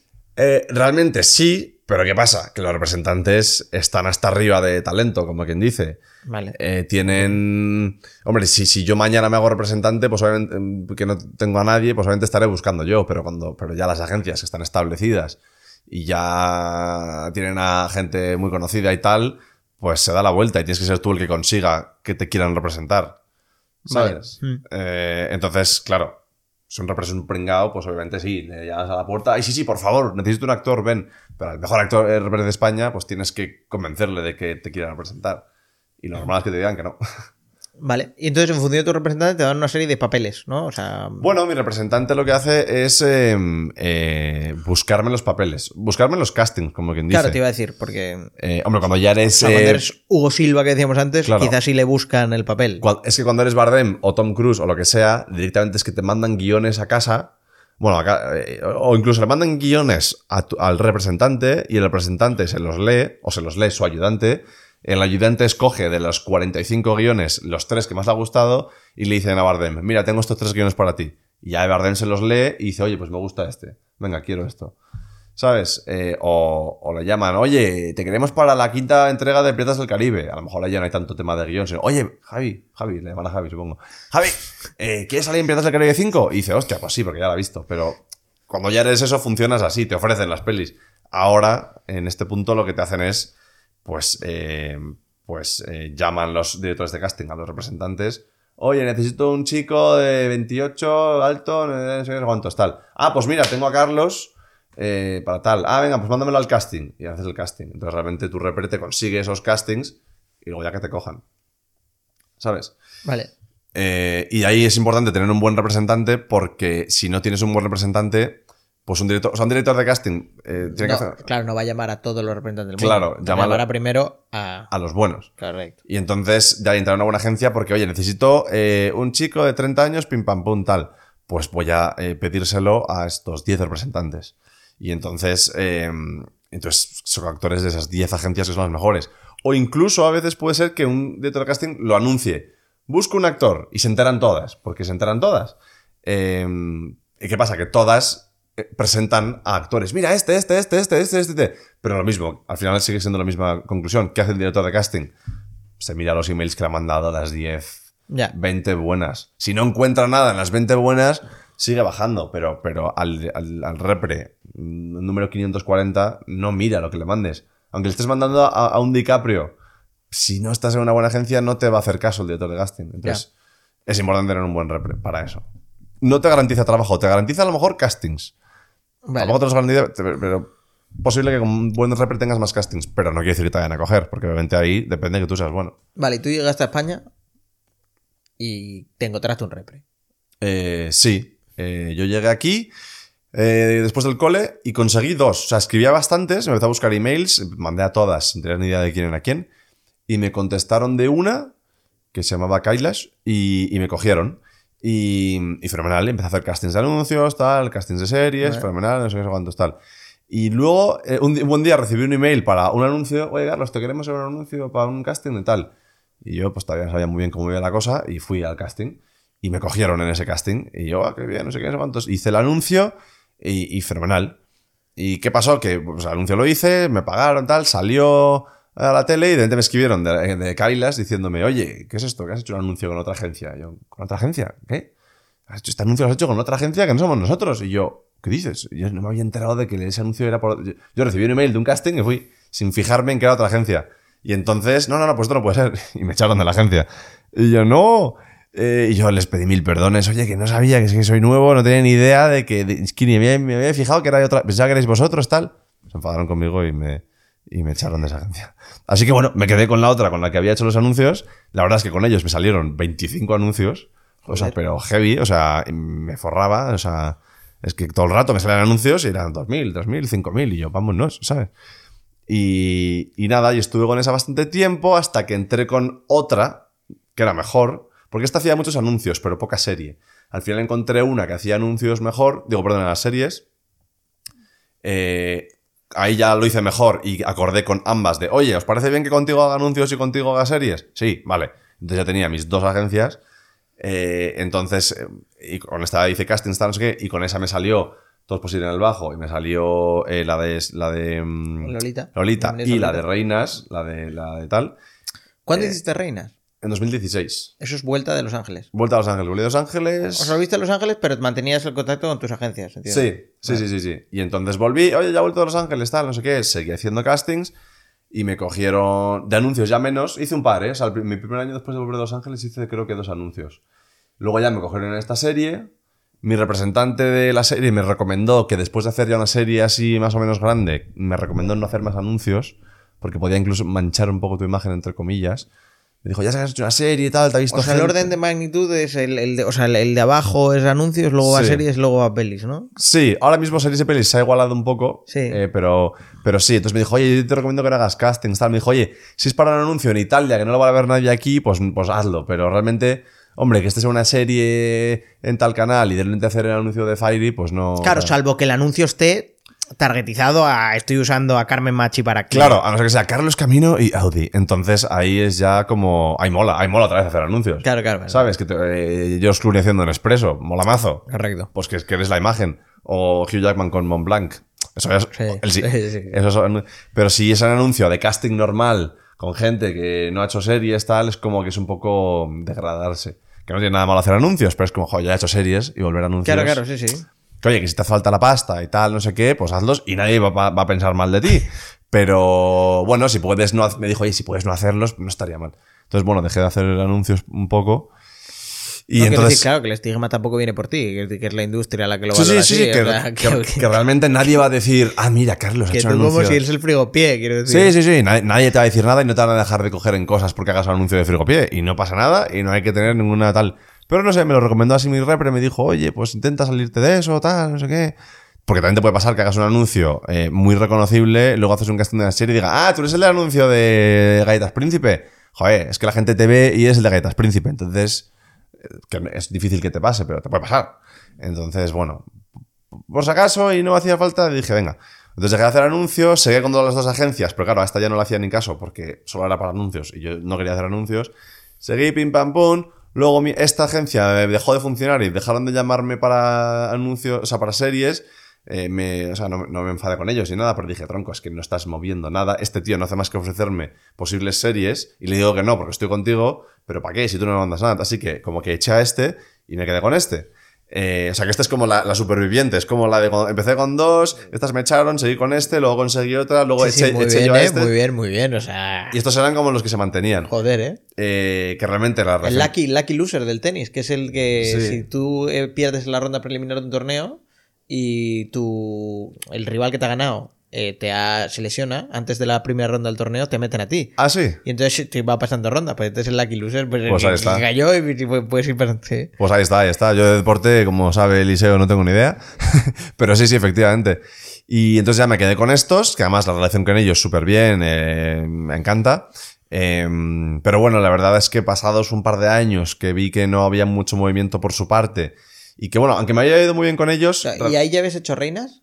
Eh, sí, sí, allá había hecho reinas. Que reinas es tu gran proyecto, ¿no? Sí, bueno, el que estoy haciendo ahora es más grande. Lo único que... Lo único que... Es confidencial. eh, no, Ah. no es confidencial. Ahora te lo Vaya cuento. puta mierda, pensaba que era confidencial. Le voy a decir que Bueno, si bueno. quieres, podemos No, decir que es confidencial y que tenéis la exclusiva. Si eso se hace. Eh, pero vamos, Nos, que hace, tiene- nos tiene- hace muchísima ilusión. Vale, pues tenéis Y la exclusiva. Y a todos nuestros oyentes, seguro que también. Esto no lo he contado nunca y va a ser la primera vez que lo cuente en público. Eh, Pero, ahora- pero ahora- luego, ahora- Ahora en, el siguiente episodio. No, y, y entonces, no, sí, había hecho reinas, tal, pero después de reinas, como que dije, joder, hago reinas y ahora mi repre me moverá mazo, tío. Y no me movió nada y dije, tío, el momento más tal, no has movido nada. Entonces, cuando le, eché, como quien dice, eh, empecé con esta nueva, o sea, seguí con la agencia de toda la vida, ya le dije, venga, pues ahora anuncios y series, lo haces todo. Y muy bien, pero luego vi que no hacían mucho, que también es verdad que no es culpa suya del todo, porque el virus tal. Y llegué a un- un punto que, que dije, oye, pues aunque me ha ido bien con ellos, yo sabía que esta, esta agencia era un poco de las normales, neutro, un 5. Que oye, no, no quiere decir que sean malos ni nada, pero en esta. Pero en esta industria hay agencias con más nombre que otras. Y esta pues no Sí, tenía sí. mucho nombre y puedes decir, oye, pues tiene agencia tal. Y mucha gente, ay, ¿quién es? Entonces, bueno, eso no viene bien. Total, que hace literalmente dos o tres meses, eh, pues me cambié de agencia. Eh, y no sé cómo lo hice, pero entré en una agencia súper buena. O sea, me fui de la, del, del, ¿Del Lucky Loser? Del Lucky Loser y entré en una muy top, que es la mejor en la que he estado. Y que dije, ostras, no me puedo creer que haya entrado en esta agencia. Y entonces ahora estoy ahí dentro y estoy muy contento. Eh, la agencia se llama A6 Cinema, eh, que la lleva Antonio Rubial. Y la verdad es que es de, de las top 5 agencias de España. Que es como que lo pienso y digo, ¿cómo he conseguido yo entrar ahí dentro? ¿Sabes? Porque es la típica agencia a la que todo el mundo escribe, reciben eh, mil currículums al día y, y no entra nadie, ¿sabes?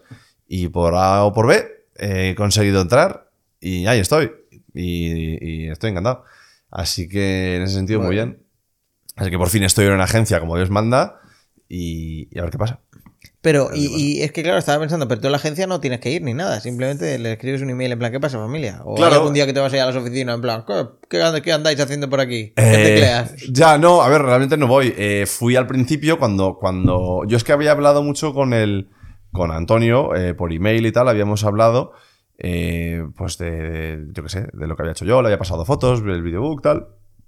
Y al final me acabó diciendo, venga, pues vente a la oficina, que eso es buena señal. O sea, ya para realmente al final conocerte después de los emails, vente a la oficina. Y fui a la oficina, le conocí, tal, nos llevamos fenomenal, el tío es un tío encantador, eh, muy educado y todo. Y, y nada, pues ya me vio, le convencí del todo eh, en persona. Y, y nada, y, y dijo, oye, pues te voy a representar. Luego al día siguiente volví a ir a la agencia para conocer al equipo y, y para hacerme unas fotos, porque me, me querían hacer un par de fotos nuevas con tenía el pelo largo y tal. Y ya está, pero realmente no he vuelto. Eh, realmente no he vuelto y, alguna vez volveré, pero rara vez, porque todo es por email. Oye, Carlos, están llamando de la serie tal. Oye, Carlos, te mando el email por el contrato por email. Cosas así, pero pero realmente, pues alguna vez a lo mejor tengo que ir. No sé, oye, Carlos, mira, quiero hablar contigo un tema de un, eh, yo qué de un reportaje con Telva. Pues mira, vente que quiero hablar contigo un par de cosas, ya un poco más. Pues a lo mejor un día vas. Un Pero... reportaje con Telva. Sí, No, esto me lo acabo de inventar. Te, te- te- pega Telva, ¿eh? Sí, sí. Te- va. Justo en plan de las casas. las casas. Gente ocupando casas. ¿Te imaginas? Oye, pues el otro día un primo mío ha hecho un reportaje con el corte inglés. Porque, eh, yo qué sé, de repente querían eh, vender unos, eh, unos colchones o algo así y decidieron venderlo usando la imagen de un primo mío. Y, ¿Quieres, oye, ¿Quieres agua? ¿Quieres agua? eh, tengo un poco, pero sí, por favor. Ah, pues eh, Eliseo. que el camarero Joder. Hombre. Además te voy a decir una cosa. Es que es- eres la, la contraparte. De. Celiseo. De Celiseo. Sí. en fin, que esto lo escucha mucha gente. Que... mm, Entonces, no, bueno, sí, que Telva es un poco raro, un, un ejemplo un poco raro a decir, pero que nunca se sabe. Que, lo que te iba a decir, lo que te iba a decir es, es, o sea, eh, pero ¿y a ti, a ti a dónde, a dónde, o sea, dónde has notado el cambio en tu carrera en este, bueno, te has cambiado hace poco, has dicho, ¿no? Mm. Por tema de esto, pero, pero, pero lo has notado, o sea, el primer momento fue como boom. Eh, no, realmente no, porque bueno, es que entré con ellos en, en el, 20, el 20 de diciembre. Ah, Entonces, que fue un momento, o sea, ya entré, pero como si no hubiera entrado, porque luego ya Navidad, que no se mueve nada, luego nevó y tampoco se movía nada, entonces realmente como que me pusieron en activo en la página web y tal hace un mes. O sea, ya me pusieron ahí, me dijeron que en cuanto pusieran en la página web, pues que se- le mandaban a su nuevo actor, a los directores de casting, tal, y que le comentaba. Pero, pero es normal, o sea, en un mes no ha pasado nada todavía, pero es lo normal, ¿eh? O sea, no. Vale, vale, vale. No, rara no, vez, No tengo ni idea de eh, los tiempos que se mueven. la- Claro, a ver, que puede ser que, que lo vea alguien y diga Dios, pero lo normal es que, bueno, pase un tiempo en el que no sepas nada. Pero vamos, que le pasa a todo el mundo, ¿eh? Conozco gente que ha trabajado en 25 series durante años y de repente están dos años sin hacer nada, pero. Pues yo qué sé. Entonces, bueno, por ahora no ha habido ese cambio, pero, pero me da una tranquilidad diferente por dentro. O sea, antes cuando era, joder, mi carrera depende de una agencia que no sé lo que está haciendo. Pero digo, joder, estoy en Aseis Cinema, vale. Si no me han cogido en nada, es que no hay nada. No es porque... No, no tengo esa sensación de, es que a lo mejor ni se ha enterado mi repre de que están haciendo esa serie. Este como Ya, que sabes ya, que sí. O incluso a lo mejor mi repre se ha enterado de que está haciendo esa serie, pero está llamando a esa oficina para meter a Carlos y no le están cogiendo el teléfono. Aquí sé que si mi repre llama al casting tal, le cogen el teléfono. Entonces es otra sensación, ya dices, bueno, y... y en fin. Y, y- y, por ejemplo, no sé, ves que hoy he estado viendo estos días de que eh, hay como tres o cuatro actores de mi, de mi agencia que están ahora mismo nominados a- al Goya. ¿En serio? Eh, sí, sí, hay como... ¿Qué tal los premios Feroz? Fueron ayer, no los he visto, la verdad. Joder, te iba a decir, a ver si tu agencia también lo petó. Eh, alguna seguro que sí. O sea, no me lo puedo mirar luego, pero seguro que alguien. eh, seguro. Porque hay gente conocidísima, tal. Y la verdad es que es un gusto ver cómo tu agencia postea cada día en Instagram de el actor no sé qué empieza el rodaje de cuál. El actor no sé qué empieza el rodaje de no sé qué. Eh, no sé quién en un reportaje de, Telva otra vez. Eh, no sé quién está nominado al Goya. Dices, joder, esta agencia se mueve. O sea, no paran todos. Eh, mi agencia anterior no, hace- no, no eso, su feed no era así. No había nada- Entonces dices, joder, estoy en manos de este tío que, joder, cómo mueve, ¿sabes? Claro, pero Y aquí, mola. aquí no te pasa un poco el efecto cabeza de ratón con la de león. ¿Sabes? Si me explicas qué es ese efecto, porque no. Sí, o me sea, yo el inculto sin saber qué. No, no, no. O sea, cabeza de ratón, cabeza de ratón implica que si tú eres el mejor de como de, de lo malo o de lo menos relevante, como an- anteriormente quizá Carlos Camino era lo mejor que tenía el otro representante. Ah, ya soy lo peor. por tanto, por tanto, podía ser, podía ser la prioridad de esa gente. Entonces, Ya. que lo poco que le saliera te lo dieran a ti. Pero el moverte Ya. a un mundo mejor, Ya. no tienes por qué ser cola, puede ser, pero quiero decir, al- quizá no eres la cabeza, entonces dirás, Ya. no, me no tiene por qué que ellos tengan más darme a mí, ¿sabes? Más cosas. Sí, sí, sí, eso, eso siempre, eh, obviamente lo piensas. Dices, a lo mejor aquí no soy su prioridad, tal, pero bueno, efectivamente. O sea, que pref- prefieres. Claro, pero ahí dices, ¿qué prefieres? ¿Un, un tío Es que un debate. Es que la, el Sí, dicho eso- es: ¿qué prefieres ser? ¿Cabeza, eh, cabeza de ratón o con la de león? Ah, pues nunca lo había oído. A ver, realmente lo que quiero pensar es que aunque ese tío tenga a, a Mónica Cruz y a Nayo Nimre y a toda esta gente, lo que quiero pensar es que también está haciendo cosas por mí. Que a lo mejor no, claro. y si está dormido en los laureles, no lo creo porque entonces no me- No. para eso no me coges. O sea, si no, él- no, claro, justo, justo. si sí. él, si él dijese, es que yo para qué voy a ayudar al Carlos este, si ya tengo actorazos, pues, pues no me habría cogido. Si me ha cogido, digo yo que es porque estará moviendo. Entonces, bueno, eh, pues prefiero pensar que sí está moviendo. Aún así, eh, dices, ¿qué prefiero? ¿Que me haga eh, todo el caso del mundo un repre al que llama a los castings y no le hacen caso? Nunca, y no le coge el teléfono y no consigue, o un tío que a lo mejor me hace menos caso, pero que cuando llaman le hacen caso. Eso es. Vale, pues, vale. hombre, yo prefiero eso, la verdad. Prefiero, prefiero Y eso. quizá te facilita hasta el casting. Claro, claro, claro, claro. Eh, sí, porque yo incluso he oído. Esto no sé si es verdad, ¿eh? Y no quiero aquí. Pero. pero Alerta bulo. Hasta luego, Lucy. alerta, alerta bulo, sí. Esto no sé si es verdad, pero me llegaron a, a contar en su momento. mm, y repito, que a lo mejor. No lo sé, o a lo mejor lo ha hecho alguien, o lo hace un tío, es que no lo sé. Pero que ha llegado a haber momentos en los que. eh, pues a lo mejor. eh, dice. mm, como, te- como que, a ver, pues un director de casting puede estar entre dos personas. Oye, me encantan estos dos tíos. Eh, los dos, me encantan los dos y lo mismo. Pero, eh, pues este actor está con la agencia top y este actor está con la agencia no tan top. Realmente a mí eso me da igual porque, puedo, porque los dos me valen. Pero- pero, dicen, mira, voy a coger al de la agencia top porque me conviene llevarme bien Sí. con el repre X. ¿Por qué? Porque lleva a, eh, mm, a- al actor, no sé, a Hugo, me lo invento, porque lleva a Hugo Silva y si el día de mañana quiero a Hugo Silva, pues me lo va a poner más fácil. eh, mm, cuanto mejor me llegue con este tío, mejor. ¿Sabes? Entonces, eso es lo que he oído, que puede dar... No digo que la hagan no, siempre, ni que sentido, esté ¿eh? esto por... sentido, claro, ni que esté corrupto, ni que... Ni que ni, no sé ni si es verdad, pero tiene sentido. Oye, pues le quiero caer bien a este pavo, porque si el día que necesite a Hugo Silva, pues me va a venir muy bien. Hombre, le voy a poder decir por lo menos, oiga. Claro, oye, mira, tienes a Carlos, tal, yo tengo, así tengo relación con él. Entonces, bueno, pues no sé si es verdad. Pero, oye, pensar en eso, digo, oye, qué guay, a lo mejor algún día me cogen a mí porque dicen, ah, porque soy bueno, eso es lo primero. Y luego dicen, oye, pues en la duda entre Carlos y otro, pues me cojan a mí ya por esa cosa de buena suerte de, mira, es que tú estás en una agencia que está con no sé quién y como nos interesa ese no sé quién, pues para adentro. ¿Sabes? No es que quiera saltarme el trabajo y que me cojan porque estoy en una agencia guay. Obviamente, lo primero que hay que hacer es ser bueno, trabajar, tal y cual. Pero es que a veces llegas a ese punto de está entre tú y otro. Y si tú tienes el granito de arroz en tu favor, que ponga la balanza a tu favor, aunque sea algo que ya no depende de ti, pues oye, mejor tenerlo, ¿no? ¿Actor se nace o se hace? Eh, la- yo las dos cosas.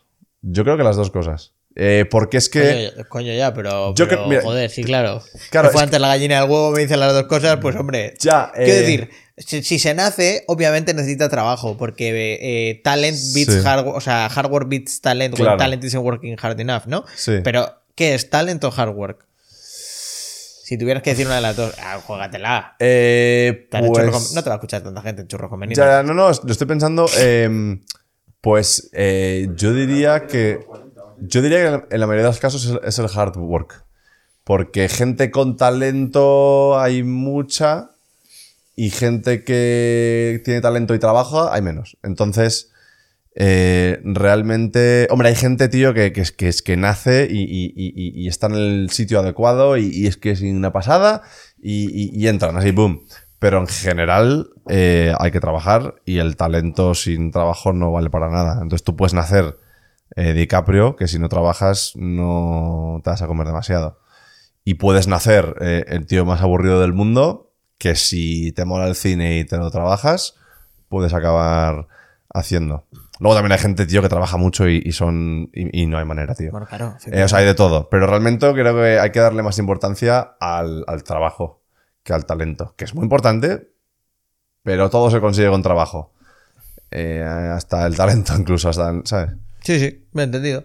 ¿Y cuál ha sido tu, tu, tu, tu, tu ópera prima, tu, tu gran proyecto de, como actor? Ah, el de antes, el de. El que tú quieras, el que ah, tú quieras bueno. contarme. ¿con A qué ver, te la- quedas? Es decir, es decir, Juan Carlos Camino tiene que, que escribir su artículo Wikipedia y tienes eh, inicios, tienes no sé qué, y luego de repente pone uno, que es una categoría que es eh, no sé qué, el título de algo, ¿sabes? Ya. Eh, o sea, que si dices Elijah Wood, piensas en el Señor de los Anillos, ¿no? Ejemplo, muy bien. Ya. Hombre, yo todavía no he tenido ni el Señor de los Anillos, desgraciadamente.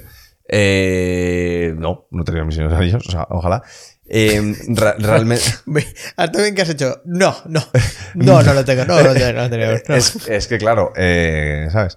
Eh, van a hacer la serie de Señor de los Anillos y, joder, mataría por, por entrar. Y- Hombre, pero intenta colarte en The Mandalorian antes, joder. Eh, de Mandalorian mola mucho, tío, pero es que, es que cinco temporadas de Señor de los Anillos para Amazon Prime. Uf, es verdad, ¿eh? Es que el Señor de los Anillos, tío. Cosa heavy, ¿eh? es que, o sea, yo es, es que lo- para mí lo más top del universo es eh, Señor de los Anillos y Star Wars. ¿Dónde quieren, ¿Dónde quieren marcar el Señor de los Anillos? ¿En qué, en qué... Creo que antes de todo lo que pasó en el Señor de los Anillos. O sea, entre el Hobbit y... No, no, antes del Hobbit. Todo, todo antes. Ah. Todo mucho O sea, rollo el antes. Silmarillion. Sí, Vale. eh, por esa época. Entonces, es lo que tengo entendido. Entonces, joder, me fliparía entrar ahí. Pero bueno, eh, ¿qué te iba a decir? Ah, entonces, bueno, lo, lo más grande que he hecho ahora es, es- es el proyecto que estoy haciendo ahora mismo, eh, em, que es esto, pues es otra vez una serie de época, como Reinas, pero con 10 veces más presupuesto. ¿Cómo te gusta una serie de época, eh? Ya, bueno, ¿cómo ¿Tienes, les... tienes cara antigua, tú crees? Sí, Sí. ¿cómo les gusto en series de época? Es que puede ser, puede ser. Sí, sí. No, siempre tengo como ricillos. Ahora no, pero tengo como ricillos, la piel blanca, la nariz un poco así, poco griego, como quien dice. Ayer, el lunes me hice una sesión de fotos y el pavo dijo, tío, pareces un cuadro del Renacimiento. Entonces sí, tengo un poco esa, esa cara. Y entonces sí, pego mucho más para, para una serie de época y ser un lord no sé cuántos que ser, eh, pues, la típica, que, yo qué sé, que salir en Aida, ¿sabes? Sí, sí, sí. pego más. Entonces, al final acabo estando en esas cosas. También estuve en Altamira con Antonio Banderas, que lo mismo, era como el siglo XIX o XVIII, no sé qué siglo era, la verdad. Debería saberlo. Eh, y lo mismo, tío antiguo, con el, con la- el gorro, con la raya al lado, no sé qué. Y total, que el, pro- el proyecto que estoy haciendo ahora, eh, que está parado por tema, por tema virus, eh, debido a que la mayoría de actores son ingleses. eh, Entonces, y en Inglaterra están confinados, así que no podemos seguir rodando. Pero es un proyecto muy grande, que la verdad es que se nota el presupuesto, la cantidad de capítulos que quieren hacer 45 capítulos. Eh, no, no una temporada. quiere hacer tres temporadas de 12, o sea, 46 capítulos o algo así. Entonces, eh, así, además de golpe, boom. Eh, han metido actores de fuera muy grandes, han metido a, a Jen Seymour, que no sabes quién es, era la doctora Queen, fue chica, Ah. fue chica Bond, eh, es la profesora de Marshall Erickson cuando Barney Stinson se acuesta con ella para que le apruebe un examen, no sé si os acordáis de ese capítulo. Uf, buenísimo, buenísimo. Pues es la, Cougar. Sí, sí, sí. Pues sí. la Cougar, La Cougar. pues esa. Que además que no, que, es que no se acuesta con ella una vez, es que se acuesta con ella muchas porque 25, tiene, que, porque tiene claro. que conseguirlo y no lo consigue. Con el Red Bull. No consigue domesticar a, The a, Cougar. a la Cougar, ahí está. Eh, pues esa, sale esa, sale Dennis Richards, que también fue, que también fue mm, eh, Chica Bond. Eh, ahora querían, estar hablando de meter a Ed Westwick de, mm, de esto de Gossip Girl, eh, al Chuck Bass, que le conoce a la gente Ah, más como coño, me Chuck cago en Bass. mi puta madre. Pues quería meter a Chuck Bass. Eh, que nos hablas de Wetwick, tío. A Chuck Bass. Claro, claro, por Ahora eso. sí. Claro, claro, Chuck Bass, perdón, perdón. es Vaya cejas tiene, ya, ¿eh? ya- es que hablo más del nombre de actor más que del personaje. Bueno, antes que dije Peter Petrelli, pero... Entonces, bueno, quería meter... Entonces, bueno, en ese nivel están ahí metiendo a toda la peña, eh, todo es muy épico, eh, miles de caballos, localizaciones, querían rodar en Croacia, en Marruecos, Vaya, en... vaya elenco, ¿no? Sí, sí, sí, sí, sí. Joder, Jane Seymour, Carlos Camino, madre mía. Eh, entonces, eh, sí, un poco, Y- un poco de sombra le voy a hacer a Ed Westwick, pero bueno. Bueno, tío. Al Final, lleva mucho parado ese tío. Ya. Bueno, había hecho ahora una serie que se llamaba White Gold, que no la he visto, pero salió hace poco una serie en Netflix con él, que es un pavo que no sé qué lío monta. Una historia real, me parece. Joder, tío, pues eh, ya sabes, pégate a él a ver si te. hace Ya. ganas. Mm, Creo que no tendríamos escenas juntos. Es que lo que, lo que tiene esta serie es que son muchas historias. Ah, Eh, vale. Entonces, o sea, es, eh, lo principal es la historia de la vida de San Francisco de Asís, que un santo que existió de verdad. Entonces, eh, pero no, no, no va a ser todo en misa y rezando, eh, que la gente piensa, uy, San Francisco de Asís, que vais a estar ahí construyendo casetas, que también. Pero no, hay mucha guerra y las cruzadas y no sé qué, y Ah, San vale, Francisco vale, fue a la guerra y, y que si había conflictos en Marruecos y que si el Papa y que si no sé qué, y si era un emperador que estaba loco. Entonces hay mucho, hay mucho, hay mucha historia realmente. en Joder, esa que los papas de esa época estaban como panderetillas, ¿eh? Ya ves, ya ves. Sí, sí, eran como Donald Trump aquí, o sea, madre mía. Sí, sí, sí, sí. Entonces, eh, bueno, el personaje es él, el protagonista, como quien dice, pero luego hay muchísimo, eh, muchísimas movidas. Y mm, entonces, claro, eh, eh, claro, yo estoy, yo, yo soy de los mejores amigos de San Francisco de Asís, pero claro, nuestra historia es pues en Asís, en Italia y los viajes que hacemos, pero es que luego están, no sé, las escenas de Marruecos, yo no estoy en ninguna. La- Y, y creo que Ed Westwick en concreto era, era el emperador de no sé dónde, que, que está ahí en su trono eh, haciendo el loco, pero, pero no tengo ni una escena con él, entonces seguramente no le vea ningún rodaje. A lo mejor en una premiere, pero no... Entonces tampoco me voy a poder pegar demasiado. Claro que es verdad, porque claro, todo el mundo se piensa que, están, que estáis todos ahí viendo la Claro. de todos, es una polla de. Tú piensas Juego de Tronos, eh, Jon Snow y Daenerys, hasta la octava temporada o séptima, no tuvieron Sep- una escena. séptima. Séptima, no tuvieron ninguna escena juntos. Entonces solo se verían, pues eso, en, en las premiers, en, en unas lecturas y eso, pero. Entonces. Está- está- están aquí haciendo unos gestos de que esos dos fornican. Fornican, fornican. Pero hasta la séptima temporada, ¿no? Con spoiler. Sí, el que no ha visto Juego de Tronos a estas, a estas alturas, que se aguante. Joder, que bien hilado, porque ahora fornica, claro, te podemos preguntar la mítica, la que te han preguntado en todas las entrevistas. ¿eh? ¿Cómo es, ¿Cómo es fornicar haciendo esto? ¿Te pones nervioso? Te- Pues con una chica bien y con un chico mal. No, no lo digo. Para gustos los colores. No, efectivamente, me gustan los colores. Eh, no, a mí personalmente, a ver, realmente, claro, claro. realmente cuestan las dos cosas. O sea, personalmente, pues oye, siendo hetero, me pones a elegir, pues prefiero con una chica. Pero oye, aquí lo que haya que hacer. Pues si te toca, vela de vapor, si claro me sí. toca es lo que hay que hacer, porque oye, es lo que hay y no pasa nada. Eh, entonces, eh, no, nervioso no. Bueno, a ver, al principio es un poco de, joder, me tengo que desnudar delante de mucha gente. Pero eso es al principio solo. Y, y luego se convierte en rollo vestuario, ¿no? Que al principio la primera vez en el vestuario está como... Y luego ya Sí. vas y de "Buah, huevos al aire. Sí, efectivamente, tampoco igual. Tampoco vas al señor aire. atándose los cordones antes de ponerse el calzoncillo que le dice, señor, por favor. Eh, Justo, Claro. eso. Entonces al principio es un poco tal y luego te comprendes que la gente está acostumbrada, que, que no, tampoco es para tanto. Y, y bueno, al principio te puede dar un poco de cosa, pero luego pff, estás pensando en todo menos en estudios nudos. Estás pensando en. O sea, al final se convierte en una escena como, como cualquier otra. Estás ahí y la haces y dicen, corten, a ver, no, eh, no pongas la mano ahí que no se la ve, hazlo así y hacer el movimiento más lento. Y tal, y, y, y, yo qué sé, y... Pero, pero, pero, pero, pero ¿hay, no, ¿hay acción real o no? No, o sea, realmente tú eh, es muy. O sea, realmente si lo vías, si, si apuntases bien, comprendes que esas dos personas no lo están haciendo. Al menos en las escenas que yo hice. Eh, para empezar, tenemos, no estamos desnudos del todo. Tienes una- unas cosas ahí que te tapan del color de tu piel. Entonces, realmente nada está tocando nada. Vale. Y, y todo está discretamente tapado y la cámara está en un sitio, pero realmente. Pues eh, en la escena que hicimos nosotros, pues bueno, ella estaba encima de mí y hacíamos el movimiento, pero. Pero estaba muy lejos una cosa de la otra, como quien O dice. sea, no, no como la isla de las tentaciones, que, que, que, Es que que, ha, salido ahora, ha salido ahora un vídeo de, de los, huevos del pitbull. Me han contado, pero yo no lo he visto. Eh, yo es que no veo esos programas. Joder, macho, últimamente los invitados, bueno, ha, ha venido alguno que ya viene fuerte. Joder, ¿no lo veis ese programa? ¿Qué va? Coño, ¿Qué pero va? es que esos programas, ¿no? Es que para mí es un ente solo la isla de las tentaciones. Ya, es que yo no puedo. Lo- o sea, yo, oye, que a la gente que le encanta, fenomenal, pero aparte que yo soy muy sensible con el amor y, y solo de pensar gente poniéndose los cuernos ya me mata y lo paso muy mal, de pobrecillos. O sea, lo paso muy mal por el, por, por- por el cornudo y digo, ¡ay, qué horror! Y, y- y- y bueno, bueno, y lo paso muy mal viéndolo. Es como, ¿pero por qué le pones los cuernos con tu novia que te quiere? No sé, en esos sentidos soy muy sensible. Entonces. Que Eh, Woody Allen, ¿eh? Sí, no me gusta, es como. Ah, no sé, tío, no sé. No me gusta, entonces no lo veo, no lo veo. Muy bien. muy bien. Y, y entonces no he visto los vídeos tampoco. Joder. Eh, y entonces no, no es para nada, pero me lo han contado, pero no es para nada Ah. eso. O sea, tienes ahí tu tal, además sacan del set a, a todo el mundo que no sea necesario. Normalmente en el set están las de maquillaje, están no sé qué, están no sé cuántos. En estas escenas, si no haces falta para la escena, o sea, si no eres el del micro o el de la cámara o, o ya, o el director, realmente no, no, no hay nadie. Entonces, eso para empezar, hay como mucho respeto, tal, oye, no se permiten risitas ni nada porque, joder, eh, la gente se lo toma muy serio. Entonces, bueno, estás acogido, te hablan contigo antes, estás bien, necesitas algo, bien, todo en orden, oye, cualquier cosa, eh, ¿sabes? No te, no te vamos a enseñar nada, entonces, bueno, O sea, la representación buena sería como en Love Actually. no. Que Love Actually es porno, lo sé, pero... ah, bueno, eh, o sea, ya. Que, que los del set están muy, muy serios, ¿no? Sí, Como si sí, ahí no estuviese pasando sí, nada. Sí, sí. Y le empieza, le empieza, le empieza. No, no, espera un momento, la luz. No, puedes agarrarle de. ¿Sabes? En plan, que es como muy. O sea, que lo hacen como muy solemne todo para Muy- lo que están hablando. sí, en plan, como muy ¿puedes, frío. puedes agarrarle Sí, el pecho? En plan. Sí, puedes hacer así, mover la mano, tal. Vale, perfecto. No es que el director quiere que, que deis un poco de tal, entonces.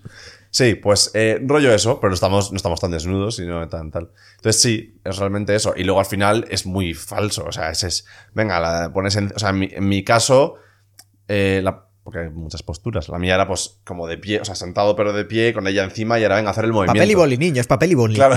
Y era como pues hacer el movimiento, pero realmente no. Ahí no está pasando nada. Y encima lo grababan desde atrás, que se me ve la espalda. Y realmente.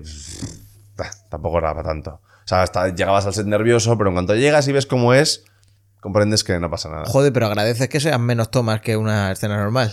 ¿O no? Sí, O hombre, le has metido a- ya- ahí también estás con voy a hacerlo bien para que no haya demasiadas tomas.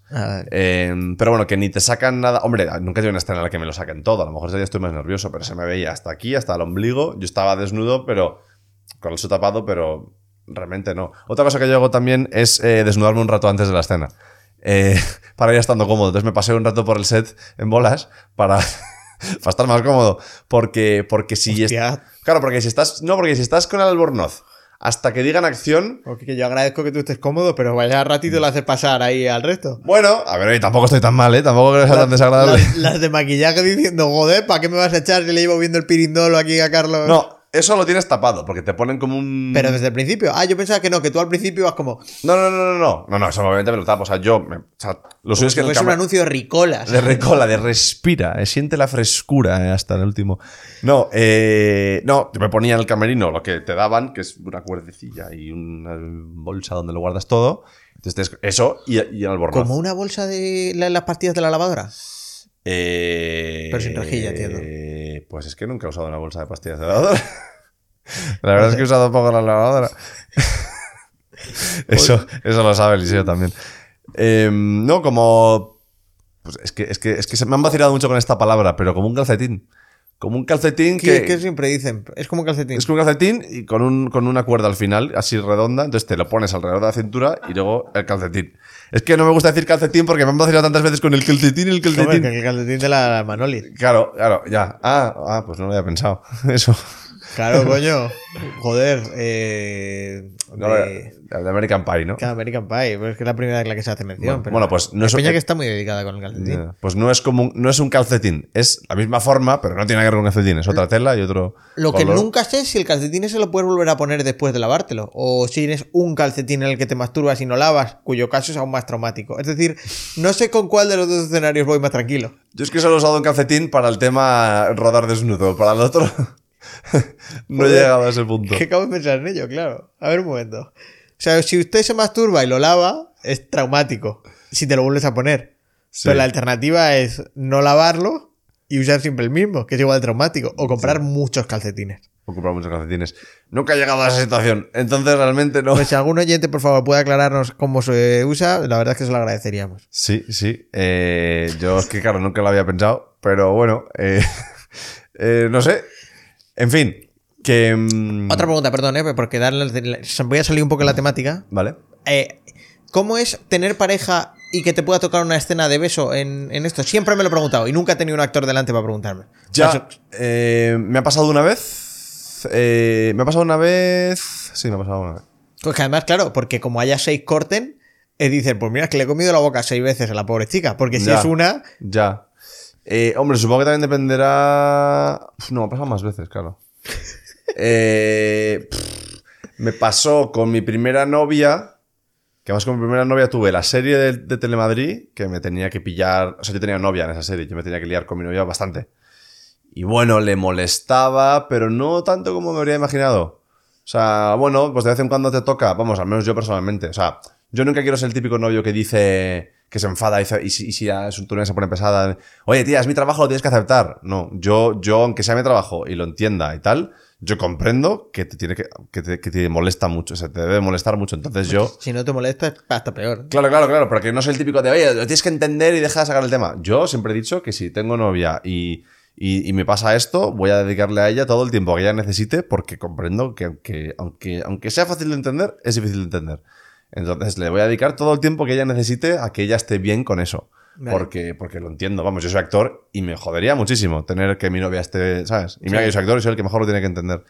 Entonces, con mi primera novia, la verdad es que, bueno, le fastidiaba. Yo obviamente le dediqué mi tiempo de, oye, pues lo siento muchísimo, joder, ya me gustaría no hacerlo, pero es lo que hay, tal, no sé qué, joder, que no te moleste, pero de verdad que es que tú le, expl- le explicas, oye, mira, es que es acción, lo haces y cuando te dicen corten, es que te quitas y eso es más frío que, ¿sabes? Es que no hay nada. Y bueno, pues dedicarle todo el tiempo, darle cariño a tu novia, que comprenda que no hay nada más y bueno, que ya esté bien. Y bueno, mi primera novia pues lo, lo, lo molestaba y joder, tal, pero bueno, tampoco tuve mucho lío. Además que le pasó dos veces, porque hice una serie y luego un- una peli, en la que también me tenía que pillar a una, además bastante. Y, y le fastidiaba y tal, pero yo, bueno, el tema es que tú estés ahí como buen novio, apoyándola, asegurándole de que no hay nada, de que es profesional, de que, que la quieres mucho, y bueno, y, bueno, si tu novia está loca, pues eh, no sé, pero bueno, en mi caso no era y, y lo aceptó y no pasa nada. Y, y por salirnos del, del- del tema ya, yo creo que ya, es que vaya mucho como los dos saltos. Lo de la química en escenas, ¿verdad? Que si te llevas bien con alguien en esto es más fácil grabar la escena con él. O la química es un poco. Sí. Es un poco hasta sobrevalorada. Eh, no, sí que es más fácil. Eh, sí, sí, es bueno, ¿eh? Eh, Sobre todo, o sea, sobre todo si la escena lo involucra. O sea, quiero decir, yo qué sé, eh, pues dos policías rebeldes, eh, Bad Boys, o sea, típica, o, o- o Rush Hour, o cualquier película que sea mítico de dos colegas ahí tal, que se llevan súper bien, tal, y que es dos policías ahí, que, pues hay realmente, digo dos colegas y también en, en parejas, ¿eh? Si, es, pues yo qué sé, 21 Jump Street, esas- Jonah Hill y Channing Tatum, pues esas cosas realmente sí. Si tienes esa química, se nota. Porque sobre todo si el, si el te deja improvisar, eh, estás abierto al jaja, ¿sabes? Porque sí que se nota. O sea, lo notas que estás mucho más. Porque es que lo- la, la- la mayor magia del cine es al final lo que no está en las palabras. ¿eh? La típica sonrisilla que te sale, el no sé qué, el que le das una- un puñetazo en el hombro. Esas cosas te salen solas de mitad de la actuación y cuanto mejor te lleves con el que tienes delante y, y tengas ese colegio real, pues más sale. Lo bueno obviamente es ser un actorazo y que está con... Una puedas tener química está odia. con una lámpara y que no se note. Pues me llevaba fatal con él. Pero bueno, todo lo que sea natural y surja y no tengas que ni siquiera pensar en actuar, mola. Y eso pasa con parejas, con tal. Claro, ya, ya. Vamos, en las películas de Hollywood muchas veces escogen, yo qué sé, para Titanic, escogen a seis actores, y actri- o sea, tres actores y tres actrices, ¿vale? Tres chicos y tres chicas, y, y luego, vale, estos tres, seis son los que mejor actúan. Y ahora dicen, prueba de cámara cada chico con cada chica, o sea, todas las posibles combinaciones. Y ahí eligen con quién tiene mejor química. Allá no es de que dicen, joder, es que, es que estos, ¿sabes? Es que mírales, es que se, se ponen y antes de que digamos acción ya están con la tontería, con la cosquilla, con el no sé qué, con tal. Luego cuando actúan es que son, sueltan unas miradas que, ¡buah! Y dicen, tío, eh, ahí está la película. Entonces, sí, sí, la química no es lo único, pero obviamente hay que actuar bien, pero eh, da mucho. Yo con mi novia, esta mi primera serie, con la que me pillaba mientras tenía novia real, tenía bastante química, en las que las escenas molaban, porque, no sé, Claro, claro. teníamos una cosa ahí. Me gusta, me gusta. Sí, sí. Y si tuvieras que recomendarle a alguien que quiere ser actor, pero ahora, con- ya con nuestra edad, ya molidito por la vida, Mm. ¿hay opciones? Sí, hay opciones siempre, aunque tengas 50. O sea, eso, además sí. Pero si quieres ser actor porque te mola el cine y es tu pasión. Si quieres ser actor porque quieres ser famoso y punto, eh, no, tío, porque la gente que se mete en, eso, en esto por eso no mola. Pues es que eso tiene una frustración muy rápida, porque la Claro. fama no llega de un día para otro. Claro, entonces, y además es que no vas a ser buen actor, si solo buscas la fama, si no te flipa, tío, si no ves una película y estás diciendo, Dios, y no le das a pausa cada cinco minutos pensando, pero ¿cómo ha hecho eso? Y rebobinas y... No sé, es que a mí yo soy así, me flipa y me- se me pone la piel de gallina. Si no eres así, Yo soy, no, yo soy, por ejemplo, un ultra crítico con los actores. Una mala actuación, digo, Dios, que te saca de la. Ah, esta. sí, sí, yo igual, ¿eh? Y, Eh, y en 30 monedas, de hecho, en 30 monedas te pasa que yo creo que es de Alex de la Iglesia, 30 Mm. monedas, y Alex de la Iglesia, sea, hace cosas Sí. guapas. Para que yo creo que Alex de la Iglesia es como Zinedine Zidane. Ah, no sabe de fútbol. Eh, No, pero eh, joder, sé bueno, que- sé pero, que pero bueno, que Zinedine Zidane si le dan el levante, ¿sabes? Que en plan que puede sacar lo mejor de esa gente, pero esa gente pues eh, Ya. tiene... Y en este caso está Miguel Ángel Silvestre, que no tengo nada en contra suyo, pero ese señor no mueve mucho la cara ya. y le toca un papel que tiene como una serie, una batalla interna y tal, y dice, pero si no se le ve al pobrecillo. Ya. Como no, no, no, o sea, no me transmite, no, no, no me transmite el tormento que lleva encima, nada, en ningún momento. Ya. Los actores de repente sobreactuando. Una tía da, una tía da un discurso en una ventana de un hospital como de dolida y traumatizada y digo, cero. O sea, Ya. no, me, no estoy contigo. Ya, ya, ya, ya. A mí me pasa muchísimo eso, ¿eh? O sea, una mala actuación, yo critico, pero una barbaridad. Pero, Sí, pero sí. o sea, si actúas mal, es que, es que no puedo seguir mirando. O sea, de- es que lo paro y pongo otra cosa. Es que no puedo. O sea, es que soy incapaz, me, me- me remueve. Yo me refería a lo otro. O sea, pero justo crítico puedes ser y... O sea, podemos ser todos Crítico críticos. como el cliente, o sea, como el que llega a un restaurante y se queja el plato que no tiene ni puta idea de Sí, hacerlo, sí, por justo, ejemplo. justo. Claro. Pero no seas cocinero si no te apasiona Eso es. Oh, saber cómo se ha hecho esto y, y- y- y- que te vas a dormir pensando en ingredientes y qué hacer y, mañana voy a freír esto diferente. Es que yo no tengo ni idea de cocina. Y tal, y, o sea, realmente eh, es que a mí lo que me fastidia, o sea, métete actor, eh, tenga los años que tengas, si te flipa, tío, métete, o sea, verte, o sea, no entiendo por qué no te has metido antes. Pero métete a la edad que sea, eh, sea en cualquier circunstancias. Bueno, tío, puede ser, sí. alguien, puede ser alguien que no le haya apoyado no sé quién y de repente Vale. diga, coño. Por ejemplo, sí, sí, pues oye, mm, oye, pues no te dejaban tus padres hasta los Y, 27. y no tenías, y no tenías pasta y de repente ahora tienes pasta. y dices, venga. Justo, pues métete, o sea, de verdad que cualquier persona que se meta, eh, insisto en lo de si te gusta, porque es que estoy cansado de gente que yo soy actor, me encanta ser actor, pero te lo quieres ser famoso. Pero no, si te gusta y te apasiona, métete a la edad que sea, vamos, ya me pongo a dar ejemplos de Harrison Ford, que hasta los 36 no hizo nada, eh, Morgan Freeman, que hasta los 50 no hizo nada, Robert De Niro, o sea, es verdad que no era lo mismo hace 40 años que ahora, pero vamos, yo es que siempre he sido de, sí, si tienes un sueño, a por él. Y, y no te rayes, pues oye, has empezado distinto que otras personas. Seguramente no, o sea, no vas a hacer papeles de adolescente. Y si no lo consigues hasta los 40, pues tendrás que hacer papeles siempre de padre. Y si tu sueño es ser eh, actor de eh, teenager, pues ya no, tronco, porque tienes 30. Pero oye, eh, hay papeles para todo el mundo. Correcto. Y, y dale, y dale 100%. ¿Crees que ahora tendremos una generación de, de. como en la edad dorada de Hollywood, que de repente todo el mundo quería ser actor, y ahora con Élite nos va a pasar en España un poco, con toda la generación Z queriendo ser los nuevos actores de Élite? ¿Crees que va a haber un boom en tu industria de, de nuevo potencial talento agolpándose? Hombre, seguro que hay gente. mm, a ver, gente que quiere ser actor y actriz ha habido mucha siempre, ¿eh? incluso hace 10 años, eh, tal. No sé si ahora a lo mejor va a haber más. Eh, es posible que de repente haya un boom de gente que quiere ser actor. Ya que haya talento, no lo sé. O sea, gente que quiera salir en élite y gente que quiera ser famosa y gente que tal y que ser actor, seguro que muchísima. Eh, ahora, que haya talento y lo que acabo de decir, que quieran estar ahí por las razones acertadas y no solo porque quiero ser famoso, ya no lo sé. Porque la edad dorada de Hollywood había mucho talento. Ahora, pues, lo habrá. Pero de ese boom, si- o sea, si de repente hay un boom de millones de gente que quiere ser actor, pues, tío, dudo que todos tengan un talento que lo flipas. Pero porque eso en todos lados. Si de repente todo el mundo quiere ser futbolista, no hay talento. tal. Si todo el mundo quiere ser pianista, no va a tener todo el mundo, ¿sabes? Entonces. Y a la gente que no. Y lo que hablábamos antes del talento o el trabajo. Aunque tengas talento, si solo quieres ser famoso, no vas a poner el trabajo. no vas a trabajar. Sí. Entonces. Pues eso. Pues yo creo que ha quedado una conversación entretenida, la verdad. Sí, ¿no? Eh, puede, sí. ¿Te has dejado algo en el tintero? Eh, no. Bueno, me ha dado la sensación en algún momento que a lo mejor algún oyente va a malinterpretar mis palabras. En algún momento a lo mejor soy un poco crítico con algo. Cuando he hablado de la vergüenza ajena de mi serie antigua, tal, que digo, a lo mejor parece que estoy aquí cagándome en cosas, pero Bueno, no, a ver, pero no. también te digo una cosa, también te digo una cosa, eso es clickbait para que lo vean y digan, joder, vaya exagerado. A la peor es que exagerado. Y si tienes razón, te va a decir, joder, pues tenía razón. O sea, no hay mucho los ahí. Sí, sí, vale, vale, por eso, pero que tampoco quiero, quiero No, coño, pero- meterme con nada. Pero no, no, pero, o sea, pero ver, yo vergüenza ajena sí que lo entiendo, pero desde el punto de vista de tú que la has hecho, quiero decir, Sí. y de que no hay un. Claro que si tú piensas lo que ahora esa gente lo mismo ve esta serie, coño, yo el otro día vi un capítulo aquí en Quien Viva en YouTube Mm. y digo, hostia, Mm. ¿no te acordabas que, que era, era duro, eh? Sí, sí, sí. era, sí, sí. no había mucho, o sea, es decir, de, de- de- joder, se te olvidaba que se, que se movía así entre tomas y tal, y decías, hostia. Ya, ya, ya, ya. ya. Por eso quiero decir, yo, yo lo he entendido. Sí, sí, por eso, por eso. Si no, que se joda esta gente, que Sí, es que está muy mimada. Es que Sí, está sí, muy sí, mimada. sí, sí, sí, sí. Pero es que anda, anda, quejaros en otro lado. ¿A que está muy mimado? ¿Qué? ¿Qué dices tú? Que señalas a la grabadora como si estuviera ahí todo. Sí, porque, porque Están bueno, todos metidos. es que ahora mismo están todos metidos ahí hasta que, hasta que se vayan. Que, que te iba a decir que tienes que lanzar una pregunta para el siguiente capítulo. Ah, Epítulo, joder puta. Perdón, es que siempre se me olvida, lo digo mal Siempre siempre. dices lo mismo. Sí. Capisodio. Capisodio, venga, Team Capisodio, volvemos a Capisodio. ¿Qué episodio? Eh, una pregunta. Voy a tirar de lo que me has dicho tú antes. Hmm.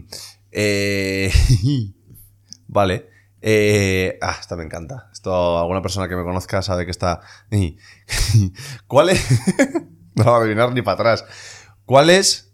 ¿Cuál es el número de celda en el que está eh, presa la princesa Leia en la primera estrella de la muerte? Chin, chin, chin.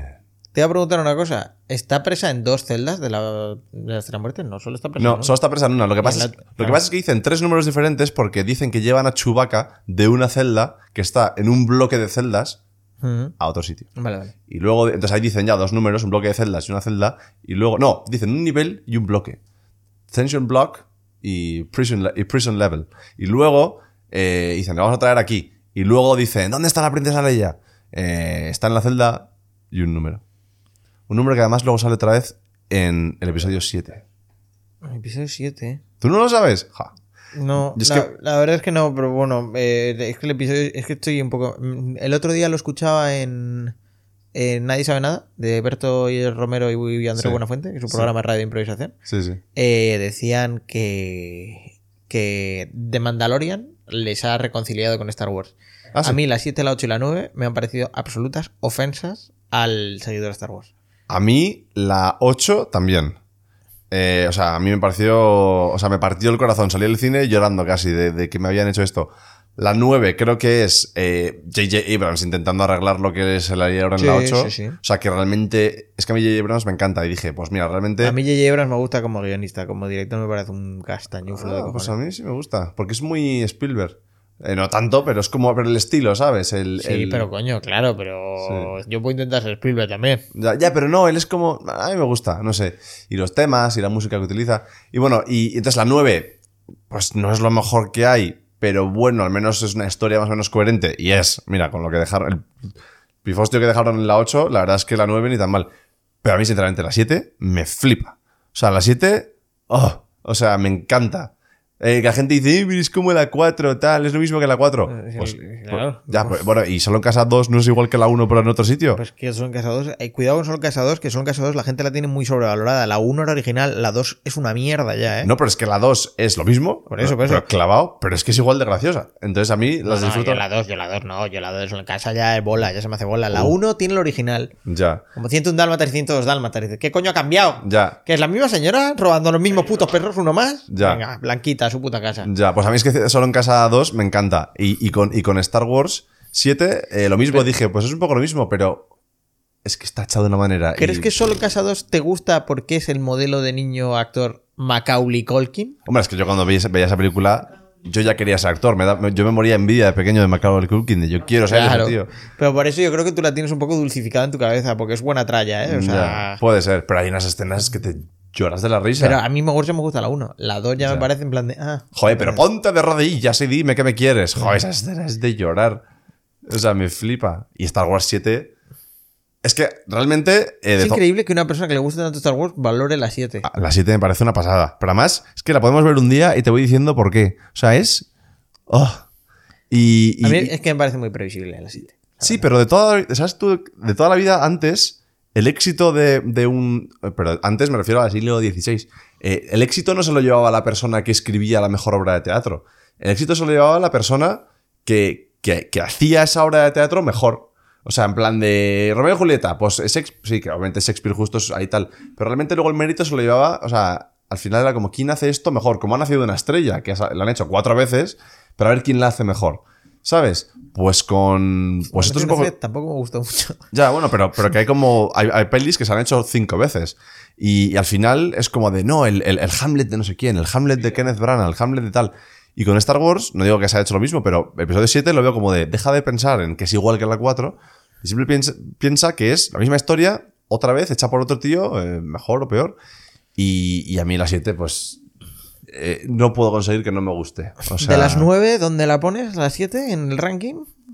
Lo mismo rompo el muro esta puñetazos. ¿eh? Ya, es lo que te iba a decir. A mí me critican mucho eh, cuando, eh, cuando digo esto. Eh, yo pongo la, la primera, obviamente, es la 5. Sí, el, sin, el lugar a duda. el primero contraataca. Y, Bueno, espérate. y, en el, y, Espérate que todavía le echamos. y en el segundo puesto, Te juro que como pongan las 7 me, me voy y despido tu programa. es que en el segundo puesto suelo poner la 3 y la 7. A la vez. Yo- no, no, no, no, mójate. No, no, Vas a poner las 7 de verdad. junto con la 3, sí. Y si no, y si tengo que elegir, la 7. Y las 6, coño. Ya, pero es que la 6 le falla. El, el- el, eh, la 6 tiene un buen rato que no vale para nada. El final de la 6 me flipa. Cuando están abajo luchando y Luke está arriba con Darth Vader y otros están destruyendo la Estrella de la Muerte, me flipa. Pero hay 30 minutos de Ewoks, que me, que me encantan los Ewoks. Que los 30 Sí, minutos. los de la ceremonia y Sí. de que, su que no es que, que no es que me sobre, porque me encanta esa escena. Pero si me haces un- una serie de televisión, en esa escena me encanta, pero Y en la peli- 7, la primera hora de película. Joder. O sea, meten. ¡Oh! O sea, es la leche. O sea, está por un lado el, el, el Stone. O sea, se cargan un pueblo entero. O sea, para empezar, una cosa que, que no hacen en ningún, en ningún tal. En el episodio 4, 5 y 6, los Stormtroopers son de risa. A mí no me dan ningún miedo ni imponen una mierda. Eh, y en la 7, de repente dices, adiós los Stormtroopers, que parecen aquí nazis. O sea, en el- es la- yo en el episodio 7 es cuando le cogí respeto a los Stormtroopers de... Ostras. No, yo, es que en el 3 ya les tenía cogido. Joder, en el 3 cuando se ponen a, a matar a todos los Jedi. 66, cuidado, eh. Ya, pero aún así es como que, bueno, se lo están diciendo y, y como obedecen órdenes ciegamente, que lo dicen en la 2, pues bueno. Pero en la 7, o sea, y, y las pistolas, como suenan, tío. y o sea, cuando se cargan al pueblo de indígenas que están ahí enseñando a los, a los Sí. tal, que les están reventando como si fuese eso el holocausto, dices, Dios. Y. y- y- Perfecto, vale. y- venga, buah. te doy esos 5 minutos. Y luego a partir de ahí se nos pasamos eh, con. ¿Cómo? Rey. Con. Rey. ¿Eh? Bueno, ¿y, qué pasa al final de la, de la 7? Que, te- que- que no- que lo único que te preguntas cuando acaba la película es, ¿pero quién es Rey? ¿De dónde viene? ¿Esta quién es? Y es porque te hacen una intro de ella muy guay. A mí me encanta el, el- el tema, o sea, todo lo que pasa en ese rato es lo que la define como personaje. En plan, está sola, no sabe quién es, se quiere ir, ve a la señora limpiando una cosa y, se- y la ve y se queda así como en coma pensando, uff, a lo mejor yo acabo siendo así, una señora vieja que está haciendo lo mismo que yo ahora. Sí, sí, sí, pero es que lo veo como me. Vale, vale. Me contextualiza bastante. Sí. Algo que luego no me aporta nada en la película. pero tampoco es tanto. A mí me, tampoco es tan largo. Y luego, acto seguido, tenemos la escapatoria de Finn, que es guay, eh, con, con Poe, que le ayuda a escapar, que no sé qué. Eso me. Si la hemos visto ya 70 veces, esa escapatoria, por favor. pero, vale, ya, pero ya. está hecha de otra manera que es. Que no, muy que es la misma manera que la han cambiado y ahora es un niño negro. Pero, en vez pero- de buah, no, pero es. Por pero- favor, que no se junten los dos conceptos, que, que ha sonado que parece. No, no, Ya, no, no, ya. no, no. Eh, ya, ya, no, pero, pero, pero da igual, tío. Está hecho de una forma que a mí me parece. O sea, nunca. Tú no has visto Star Wars. Tú no has visto Star Wars así en las seis películas previas que hay. Lo único que sí que mola más guay es la intro del episodio 3, que tiene ahí esa entrada que mola mucho. eh, con Obi-Wan y Anakin, que esa escena mola mazo, pero Con la de las naves. Sí, cuando Al principio, que van, que se están metiendo en. están rescatando a tal. eh, no habíamos tenido una escena guay. Todas las películas de Star Wars, menos eh, esta, menos la 7, la 8 y la 9, es que no me acuerdo, el resto empezaban en el espacio. Todas. Y esta yo creo que es la primera que empieza. Esta empieza en. No, esta empieza en el espacio también. Sí. Hombre, bajan la cámara y se ve una luna y se ve como Ah, llega un verdad, sí. que se ve la crucecilla de Kylo Ren y justo sale la nave de Finn, del último rayo de luz de la luna que se ve por detrás.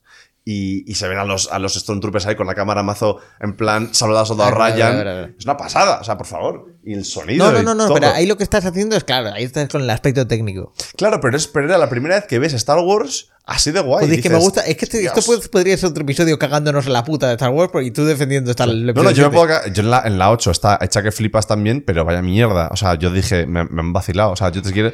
Igual que la 7 la defiendo, la 8. uf, puedo estar dos ¿Quieres horas. un episodio especial de Star Wars si viene? Sí. Para hablar de Star Wars. Venga, hecho. Más, pero más. Ahí estamos tres horas o seis. Pero perfecto. Coño, pues, pues vamos a hacer eso. ¿Vale? Si quieres. Porque, que- porque es que hemos desviado de Carlos Camino a Carlos Camino el fanboy. Es que es mucho más interesante Star Wars que Carlos Camino, yo creo. Bueno, despide, despide tu puto programa y, y luego nos metemos con el de Star Wars otro día. Vale. Oye, pues muchísimas gracias por escuchar. Eh, espero no haber sido muy crítico con algunas cosas que tal. Lo he dicho con mucho cariño todo y, y todo de todo se saca algo. Y nada, muchísimas gracias por tenerme aquí. Joder, tío, ahora ya con Star Wars vuelves. Encantado. Ah, a- volveremos otro día. A lo mejor ese día ya sí que te acepto el Johnny Walker con Coca-Cola. Ah, hombre, espere- esperemos, esperemos ya que sea un momento. Sí, sí, sí. Y, mm, y nada, eh, no sé qué más. A ver si la siguiente invitada acierta mi pregunta. Eso es, eso es. Ah, creo que es invitado. Creo que es ¿Invitado? Sí, Ah, es pues invitado. invitado. Es invitado. Veremos a hablar de dietas y comida, creo. Ah, genial. Hemos tenido una serie de cancelaciones durante esta semana, pero llegamos a todos los episodios, que es lo más importante. Ah, bien, perfecto. Pues nada, un abrazo, un beso y cuídate, ¿eh? Gracias. Vale, chao. Hasta luego.